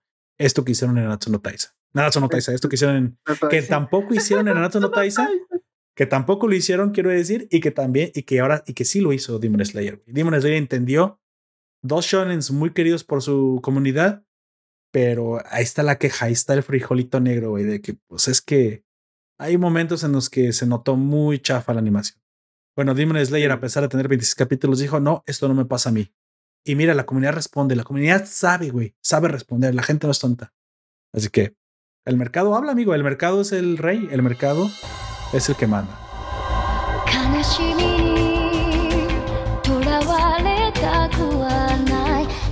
Tenemos un epílogo. Después, obviamente, aquí se acaba la serie. Ya te puedes ir a, cenar si quieres. Se, acaba, se acaba la serie, pero luego capturan a. Esta Shimobus, eh, ya, después de que llega y se acaba todo el desmadre, en vez de ayudarlos, trata de matar a Nezuko. Exactamente, tenemos, tenemos eh, un epílogo también interesante. Quiero decir que un epílogo bastante bien llevado. A veces los últimos capítulos Ay, te le dudas de verlos, al rato los veo, los ves hablando, le sigues comiendo al taco, güey, porque pues, ya no tiene tanto interés. Pero creo que a pesar de ser un epílogo calmado, eh, su objetivo principal lo logra, te da información y te deja un cliffhanger bastante interesante. Creo que es otra vez, no solo, no porque sea un epílogo, aquí me vas a bajar la calidad, no la baja, todo lo contrario, la mantiene. Y aparte, nos da los fanservice, ¿no? Después de que ya vino la tormenta, nos da nuestro, mira, como el doctor, ¿no? Toma tu chupeta, ya, te portaste bien, aguantaste hasta aquí, toma tu premio, te va a dar tu dulce, como después de una buena comida, te comiste tus verduras, te comiste tu carnita, ya, ya. ya estás comiéndote una nieve de limón. Sí, tu premio, ¿no? Tu mamá, si, si, si te comes sus verduras, ahí te va tu, tu premio, el postre. Y hasta el postre estuvo bueno, amigo. Hasta el postre estuvo bueno, o sea, Bien, esto, esto, es, esto es lo que está haciendo bien un shonen. Y quiero que esto sea lo que me entreguen en el futuro próximos, nada más shonen, próximos animes. Yo sé que muchos lo hacen, pero esta es la fórmula del shonen específico, así que pues mira, eh, espero que por aquí siga. La calidad siempre va a estar por encima de cualquier otra cosa. Argumento, animación, todo requiere calidad. Ya somos, ya no somos ese niño que nos teníamos que aguantar los cinco comerciales de, de la tele y no había otra cosa que ver, ¿eh? Hoy, si no nos entregas una buena calidad, aunque sea una historia que tú puedes decir que no es muy profunda. No, y cuando éramos chicos también nos quejábamos. El problema es que nuestras quejas no tenían repercusión, güey. Exacto. Eh, eso que acabas de decir es, eh, o sea, amén por eso. Y hoy sí tenemos repercusión. Gente alza en la voz cuando les entreguen porquerías como, como Natsu no Taisa, que tienen todo el derecho de quejarse, güey. Sí, en eso sí tienen todo derecho a quejarse. Háblame este epílogo, güey. A mí me encantó el epílogo. Este, este cierre de serie estuvo interesante. Y la mera verdad, eh, de después de ver un, mundo oscuro, todos, todo negro, la noche de ruido, después vamos al día. Todo aquí pasa en el día, todo bonito. ¿Te fijas? Tanto la, el día y la noche, bien contrastados. Te sabe llevar un momento oscuro, lleno de, de momentos lúgubres y, y bastante tenebrosos a la alegría, al color, que por cierto, pues están todos, coloridos los pilares. ¿Qué te parece este momento de la reunión de semestral de los 12 pilares? De los 12 pilares. Pues fue interesante verlos todos juntos, pero pues también fue como de chale, ¿y por qué no los quieren? Si, si, son re buena onda los, los hermanitos. Ponte sus zapatos. Porque luego, sobre todo, este Sanemi, o sea, los, otros no lo querían, pero este Sanemi se puso bien intenso a pesar, incluso el patrón le dijo que se callara el hocico y que se calmara y aún así no se calmó. Exacto, exacto. Es que bueno, tienes que ponerte en su lugar, ¿no? Los, los pilares se supone que, mira, todo esto pasa siempre así. Esto me recordó a Claymore. Siempre, muy mm. probablemente una víctima de un demonio o de un evento eh, relacionado a seres, a seres malvados, muy probablemente siempre busca venganza y se termina convirtiendo precisamente en un soldado de las filas de, lo que, de los que pelean. ¿Por qué? Porque tiene una razón personal por qué hacerlo. ¿Por qué? Porque tiene una deuda pendiente que salvar. ¿Por qué?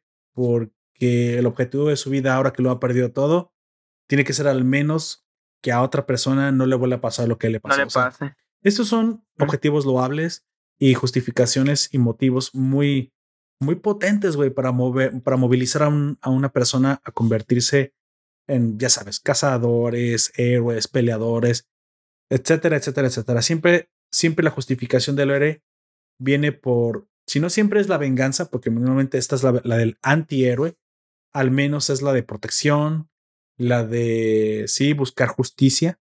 Eso también, ¿por qué no? Y de hecho, de, de alguna forma, aquí lo vemos. O sea, no podemos, no podemos recriminarle a Tanjiro que busque, que busque matar a, a Musan, pero si en el futuro será que Musan se mantenga vivo para que logre negociar con él o sacarle sangre para que su hermano venga, su hermana venga otra vez a ser humana, pues entonces estamos hablando de que tendrá que ser capaz de, de poner la justicia por encima de la venganza, una cualidad muy heroica, porque no es lo mismo, no, te tienes que detener. Entonces lo vemos en Claymore vemos en Clem, yo vi muchos elementos tomados de esta, de este gran eh, anime de, de ya de más de una década, que también era un shonen. Vi muchos elementos reflejados, incluso en lo de los rankings, en los, en las brujas de los ojos plateados, que también te acuerdas que, que por aquí tenían poderes diferentes. Sí. Veo mucho traslado también en, el, en, la mecánica del Yoma, en cómo se convertía, cómo eran humanos que luego se convertían. Hay, obviamente hay, hay inspiraciones, esto siempre va a existir, son de elementos del shonen, pero aquí lo vemos también, o sea, ponte en, el, en, el, en los zapatos del pilar del viento. Si yo me convertí muy probablemente porque mi familia fue asesinada en frente de mi, de mi Marta, no, o sea, si hasta Batman le pasó, güey. Si enfrente de su, ca su cara fue asesinada su familia, pues tú aceptarías que eh, esas cosas que odias hasta la muerte ahora son nuestros amigos. Es, para él es disruptivo, para ti no, porque pues tuviste todo lo que pasó, Tú eh, viste a Guillo, pues el más templado de los pilares, pues como que entenderlo y decir, y que también quién sabe cuál sea su historia, porque un demonio mató a, a Mokoto y a, y a, ¿cómo se llama el otro chico? Este, Saneva. San, eh, acabo de olvidar. San, bueno. ¿Sanivo? Sí, y a, y a, Mokoto, o sea, los otros alumnos de Pupilos del Agua, y aún así se pudo contener para no matar a, a, a este, a Nezuko. Entonces, sí se requiere mucha fuerza de voluntad y no puedes culpar a, a Sanemi y no tenerla. Igual se demuestra que sí, que Nesco sí es de confianza, pero no es lo más importante de este epílogo. Creo que este epílogo tiene tres elementos. Una, la aceptación de Tanjiro, si, si quieres. Uh -huh. Dos, el siguiente power up. Y tres, el cliffhanger. Ya hablamos de precisamente la aceptación de Nesco y de, y de, de la Tanjiro. aceptación. El power up creo que es una consecuencia lógica. Creo que me gustó que que ya, ya que tuviste una, un, una entrada de como un spoiler de lo que se vendrá en un futuro con la respiración de fuego, pero ahora te toca, te toca que des el siguiente nivel. A ver, güey.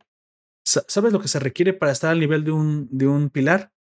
Y, en eso va un poco bastante rápido el, el anime. ¿eh? Mira, se requiere esto que solamente los pilares tienen. Esta es la diferenciación. ¿Te acuerdas cuál era? Eh, la vasija, ¿no? Poder romper la vasija con sus meros pulmones. No sí. mal recuerdo. Solamente alcanzable por aquel que haya, que haya aprendido y dominado la respiración, eh, la concentración de respiración constante. Que no es sí. otra cosa que mantener el poder prendido 24-7, güey. Algo tremendamente desgastante y encabronadamente más difícil de lograr. Obviamente eso no, no, se, no se, logra fácil. Es, sí, porque se ve que de, primero empiezan como con una calabacita pequeña y luego la que terminan rompiendo es una calabaza casi de su tamaño. Exactamente. En algún momento vemos que, que los hashiras, bueno, los pilares que, uh, que también se les llaman hashiras, son uh -huh. pocos precisamente porque han llegado a este nivel máximo. Yo, ¿sabes con qué lo comparé? Inmediatamente dije, ah, ok, esto viene de aquí, esto lo he visto antes, es el séptimo sentido. Güey. Es el séptimo sentido que solamente los caballeros de oro pueden alcanzar. Pero bueno, que ellos alcanzan, pero que no son los únicos que pueden alcanzar. Aunque eso es muy difícil alcanzarlo, si tú llegas a este nivel de conciencia máxima, tal vez con esfuerzo y dedicación, aunque no hayas nacido bajo la buena estrella del, del signo dorado, tal vez eh, seas tan, tengas la buena suerte o tal vez tengas, seas tan poderoso o te seas tan dedicado que tal vez rasguñes un poco de, las mieles de este poder. Y aquí también se lo plantean aquí. El séptimo sentido de los Hashiras, si quieres entenderlo así, el power up es la capacidad de mantener la respiración constante todo el tiempo. Y dices, oh, por Dios. Y esto me gusta porque hace un buen balance la serie entre power up eh, en la batalla, que es cuando te llevan a tu máximo, el Super Saiyajin, pero también debe haber un power up para entrenamiento, porque los entrenamientos siempre, pues claro que sí, siempre son necesarios. No todo es como Seiya que solamente peleáis. Bueno, mejora, Seiya nunca entrena, pero también, pero incluso hasta Goku lo hizo. ¿Te acuerdas? Las, las mega, mega, eh, este, superpresiones que a los que se sometía atmosféricas, atmósfera de 100 atmósferas de presión, 200 atmósferas de presión. O sea, me gusta. Este elemento lo rescata. No se va solamente por la fácil. No, mira, tú sigue peleando y como tienes algo en tu sangre que muy probablemente será mega poderoso conforme peleas sin entrenar. No, no, cabrón. Sí, hay algo en tu sangre, pero me entrenas. Y dices, ay, es aburrido, güey, el entrenamiento. ¿Quién te aguanta entrenamiento ahorita? No, pues lo hace de una manera muy inteligente. Un epílogo que, para hacerlo interesante y hacerlo soportable, te mezcla bien los elementos de comedia, de crecimiento, de información. A través de Shinobu conoces a los, a los pilares mientras sucede este epílogo. O sea, otra vez, no es el qué, güey, es el cómo. Hasta el epílogo es interesante si lo logras, si se lo logras contar de una manera interesante. Para terminar, te, cedo, amigo, dime nombres y poderes de los 12 pilares. Disfrútenlos ahorita porque muy probablemente nos los van a matar. probablemente. Eh, te iba a decir un spoiler. Ya, ya, sé, ya sé, pero no, no ligas spoilers a los ciudadanos, amigos, y ve. Si estás viendo. Este, no, eh, no, sí le dices spoilers, eh, pero de esta serie. Porque eso que tú me estás narrando es el tren en adelante y del manga, eso ya no. Este, bueno, el pilar del agua, como ya dijimos, como 15 veces a lo largo de todo este directo, es Giyu Tomioka. El pilar del amor es Mitsuru Karonji. Mm. El de la serpiente es, Obanai Iguru. El del viento es Samemi Shinosagawa. Shinosagawa, que diga. Exacto. El de la piedra es Gyomei Hamejima, el chillón. Yo, ¿es y Rengo. Oh, sí, es el chillón. sí. Pero también el, que está como más mamado, ¿no? Sí, es súper. Pues, sí. de la piedra, claro. El, el, de la, el de la flama o el fuego es Kyoyoru Rengoku. El tipo que nunca, nunca, nunca, nunca lo vi parpadear, güey. No, no parpadea en ningún momento ese güey. No digo. el del sonido que es Tengen Isui. El de la niebla que es muy chiro toquito. Y el del insecto, bueno, que más bien sería como el del veneno, mejor dicho. Sí, ¿no? Sí, pero bueno, insecto porque yo creo que eh, eh, muy probablemente engloba todo lo que esté relacionado al mundo de los insectos, porque no todos los insectos tienen veneno. Así que la encasillarías mucho si nomás vamos sobre el veneno, pero aquí, como te digo, la autora no se encasilla y cosas que no tienen sentido, o sea, no hay, aquí no hay una regla, no es elemental, no son las estrellas de, del firmamento, no. Esto puede ser cualquier técnica alcanzable si le sabes contar bien. Así que pues no sabemos qué puede haber en el futuro. La, del, la de los bichos es Shinobu Kocho, que es la morra. No sé, por algún momento, por alguna razón, a pesar de que está de la esta Mitsuri que esa hasta está mostrando pechonalidad y todo el y todo eso, como que la gente se prefiere a Shinobu, güey. Ah, yo tengo una explicación para eso, pero ya no hay tiempo en este podcast, lo explicaré en otro. Y por último, Kagaya Ubuyashiki, que es el papá de los pollitos. Poder desconocido, al menos hasta el anime. Yo diré es, el pilar de la ceguera, porque luego está ciego, así que supongo que. Está ciego. Es, que se ve como cuando. Ah, algo que no mencionamos, pero también pasa, es que también nos muestran lo que pasa cuando el Ayuwoki le da demasiada sangre a un cuerpo. Exacto. Con esta chica que es el, su, su, cuerpo se pone como lo él tiene en la frente, las venas se le brotan como él tiene en la frente y al final explota esa mujer y se convierte como en, en puré. Entonces vamos a hacer una hipótesis. Es posible que Kagaya Uyashiki, el pilar máximo, el, el papá de los pollitos, él haya enfrentado o haya sido víctima de Musan. De, de la Yuwoki, pero, su su poder de, digamos, de voluntad, su, por eso es el patrón, güey, por eso es el mero mero, por eso es el maestro, el gran maestro, por eso es Kamisama. Este líder, este líder de, lo, de la organización, él sí fue capaz de detener de alguna forma, que no sabemos, la transformación. Eso lo hace no solamente especial. en su cráneo, al eh, parece ser. Parece ser. Así que, pues bueno, yo no creo que él sea un inválido ciego como parece. Me parece que nos está ocultando su máximo poder y que por algo, por algo es el mero mero. ¿No? Luego este también están las morritas que lo acompañan, que son Hinaki, Michika, Kirilla y Kanata, que esas ni siquiera siento que sean humanas, parecen como muñecas. Si quieres ir a la cárcel, pues son las lolis, pero pues ya, ya tú. Así que, bueno. No, pues, es que yo no pienso que ni siquiera sean humanas, a lo mejor son parte del poder de ese güey. Así, ah, como si fuera. Sí. oye, oye, no, no lo había pensado así. Es tal vez sí. tal vez sí o sea, sus reacciones son muy inhumanas. El pilar de las muñecas. Eh, se altera, se altera y les empieza a gritar y la jala del cabello y la cuelga y le y la amenaza. La otra ni siquiera reacciona. Y cuando la suelta, está toda despeinada y ni siquiera se arregla el cabello ni nada, solamente se queda ahí observando sin parpadear porque ninguna de estas tampoco parpadea, güey. Oye, y si fuera el pilar de las muñecas, tal, es que todo es posible aquí, güey. Así que bueno, sí, sí es posible, ¿eh? Es posible que no sean humanas. Ahora que son humanas, muy probablemente sean sus niñas secuestradas. Primas. Ok. bueno, sus lolis. Voy a dejarle sus lolis, güey. Así que bueno, este epílogo simplemente nos deja un buen cliffhanger al final nos deja esperando la película del tren infinito.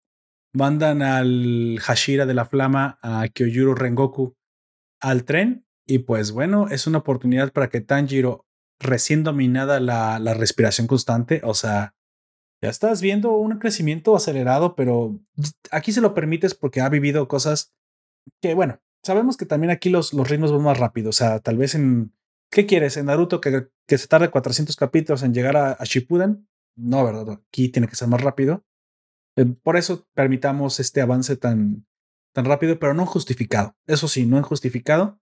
Vemos que domina la respiración, así que ya está listo para acompañar al Pilar de la Flama en su aventura, en su misión más peligrosa que ha enfrentado, supongo, que es la siguiente, la, el siguiente arco. Arco que la, el, el estudio decidió animar en una película para poder tener tiempo de mejor, como era, yo me imagino que era más corto y era contenido, así como le pasó, por ejemplo, al, al de Medinavis, para quien está siguiendo Medinavis, eh, la, primera, la primera temporada abarca cuatro, cuatro pisos, ¿sí? Si quieres pensarlo así, pues cuatro, pisos del abismo. Capas. Cuatro capas. Y la quinta capa, solo la quinta capa, aunque es un poco más importante por los eventos que suceden, no es tan largo como para darle una serie o y aparte la sexta capa es muy larga como que para que esa sí tenga la temporada. Así que la decisión de creación es que, bueno, a la quinta capa le demos una película, película. que no es ni corta ni larga para que, que se contengan los eventos. Una decisión bastante inteligente, si me lo preguntas. Y aquí está pasando lo mismo. El arco del tren, que curiosamente también en Blue Exorcist, una serie, una serie que también tiene demonios, hay una película que es el arco del tren también. No se mata en infinito ya, pero, pero también el tren es lo más importante. ¿Te acuerdas, amigo? no has visto No lo he visto. la película habla de un tren demoníaco, güey. Bueno, pero allá porque los trenes se pueden He visto las dos, eh, vi las dos temporadas, pero no he visto la película. Así que quedamos en espera de la película. Gente, espérense a verla. No se vayan a verla ahí a Cuevana o a sus películas piratas.com porque ah, se ve regacha. Yo la encontré y dije, mmm, no vale la pena desperdiciar esto así. El problema con ahorita con la, eh, sobre todo con las películas, es que las graban directamente del cine y como no han salido en la tele no las puedes grabar en calidad y por eso es que está así. Sí, se llama en calidad de screener y la mera verdad, esto sí es pirata, piratota, piratota. O sea, esto es... ¿Por qué? Porque... Hasta, vas a ver a la gente pasar. En... Porque Japón no, no, lo ha liberado y está a punto de estrenarse para acá. Y aparte muy probablemente están haciendo en este momento el doblaje. Así que espérense, la van a ver en, en el cine, la van a ver doblada al español, si es que les gusta así, y la van a ver en calidad máxima. Así que no pasa nada. Pues mira, yo vi eh, algunas, eh, ya he visto algunas como escenas del anime doblado a este, al español y está bastante bien. No he escuchado todas las voces, pero a lo que he escuchado se escuchan bien. Como, como mención honorífica, eh, vemos que por fin Kanae le habla un poquito más a Tanjiro, porque si alguien es suficientemente carismático e irresistible para hablar hacer hablar a Kanae, ese es Tanjiro. Así que sí. waifu desbloqueada. Perfecto. Ah, y aunque al principio solamente le diga adiós, adiós, adiós, con el tiempo. ¿Sabes que sentí que iba a aparecer abajo el logro de Xbox, güey? Así. Y si va, así va a abrir el Xbox logro, así, waifu desbloqueada, canal desbloqueada. Así.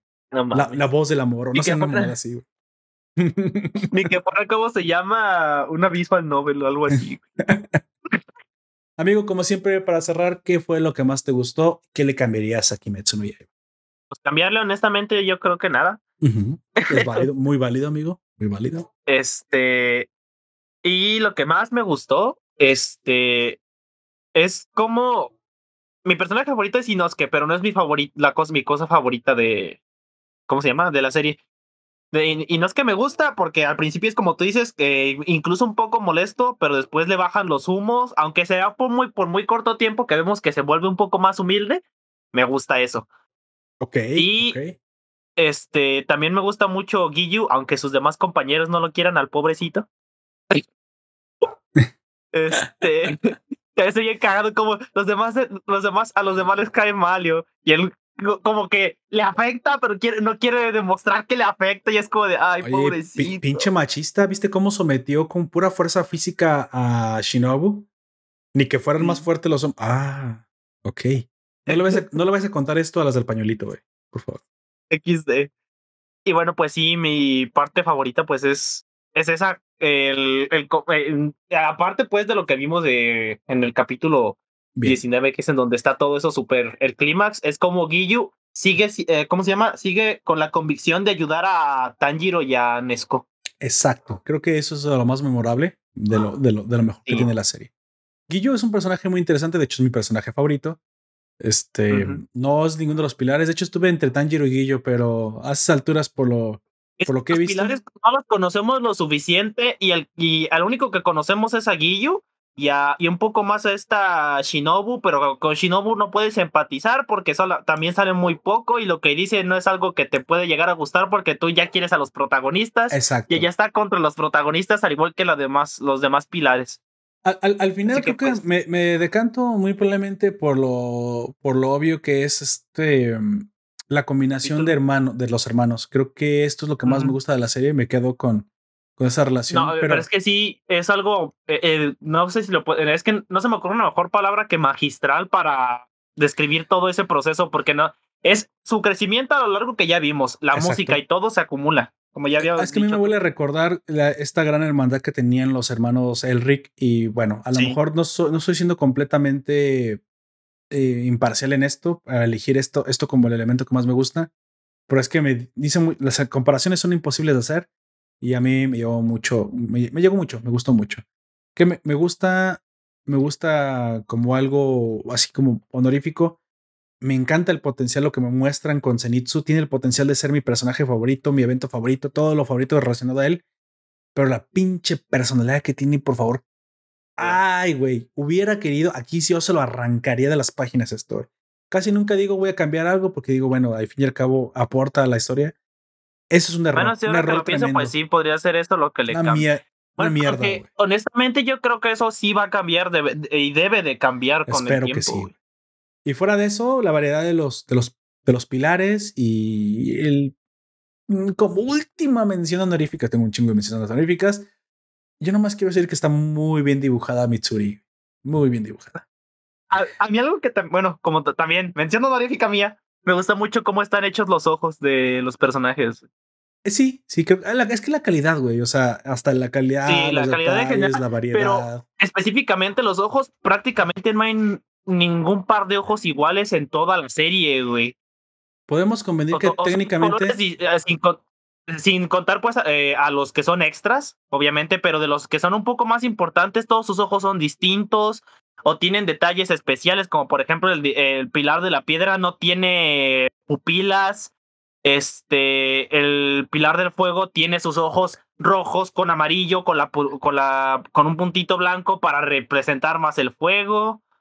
¿Quieres pensar que aquí el color es, o sea, es que no, no, lo mencionamos, pero es, es que no es común encontrar esto.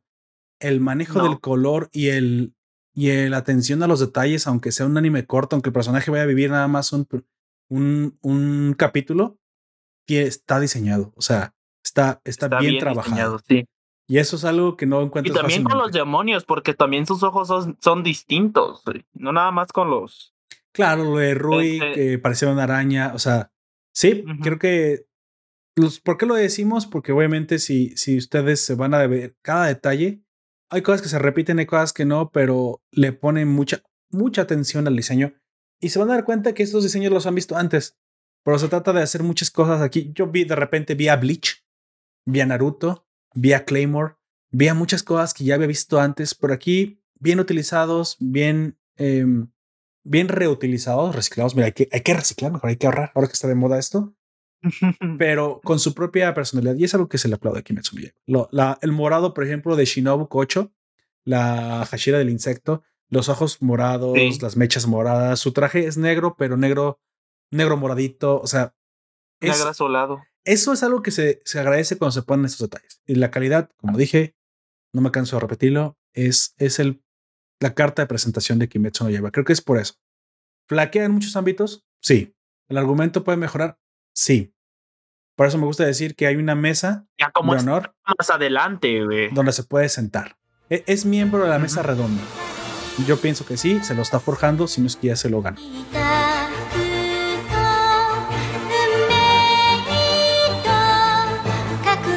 Llegamos a, la despedida. Quiero agradecer a todos los que nos acompañaron. Gracias a Alen Marcels por comentar todo el tiempo y por estar aquí con el cima. A todos los que nos acompañaron eh, en el directo. Me encantaría que te suscribieras en YouTube y nos siguieras cada vez que tenemos estos directos los domingos y también muchas veces los sábados, casi siempre a las 5 de la tarde. Pero sobre todo me gustaría que dejas tus comentarios y tu opinión, que siempre es lo más importante para nosotros. Siempre le damos mucha importancia a lo que tengas que decir.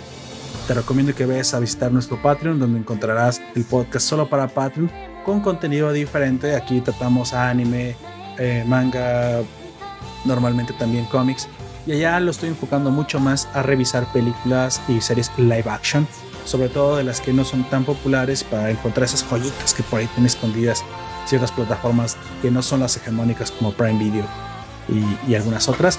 Así que te recomiendo que te des una vuelta.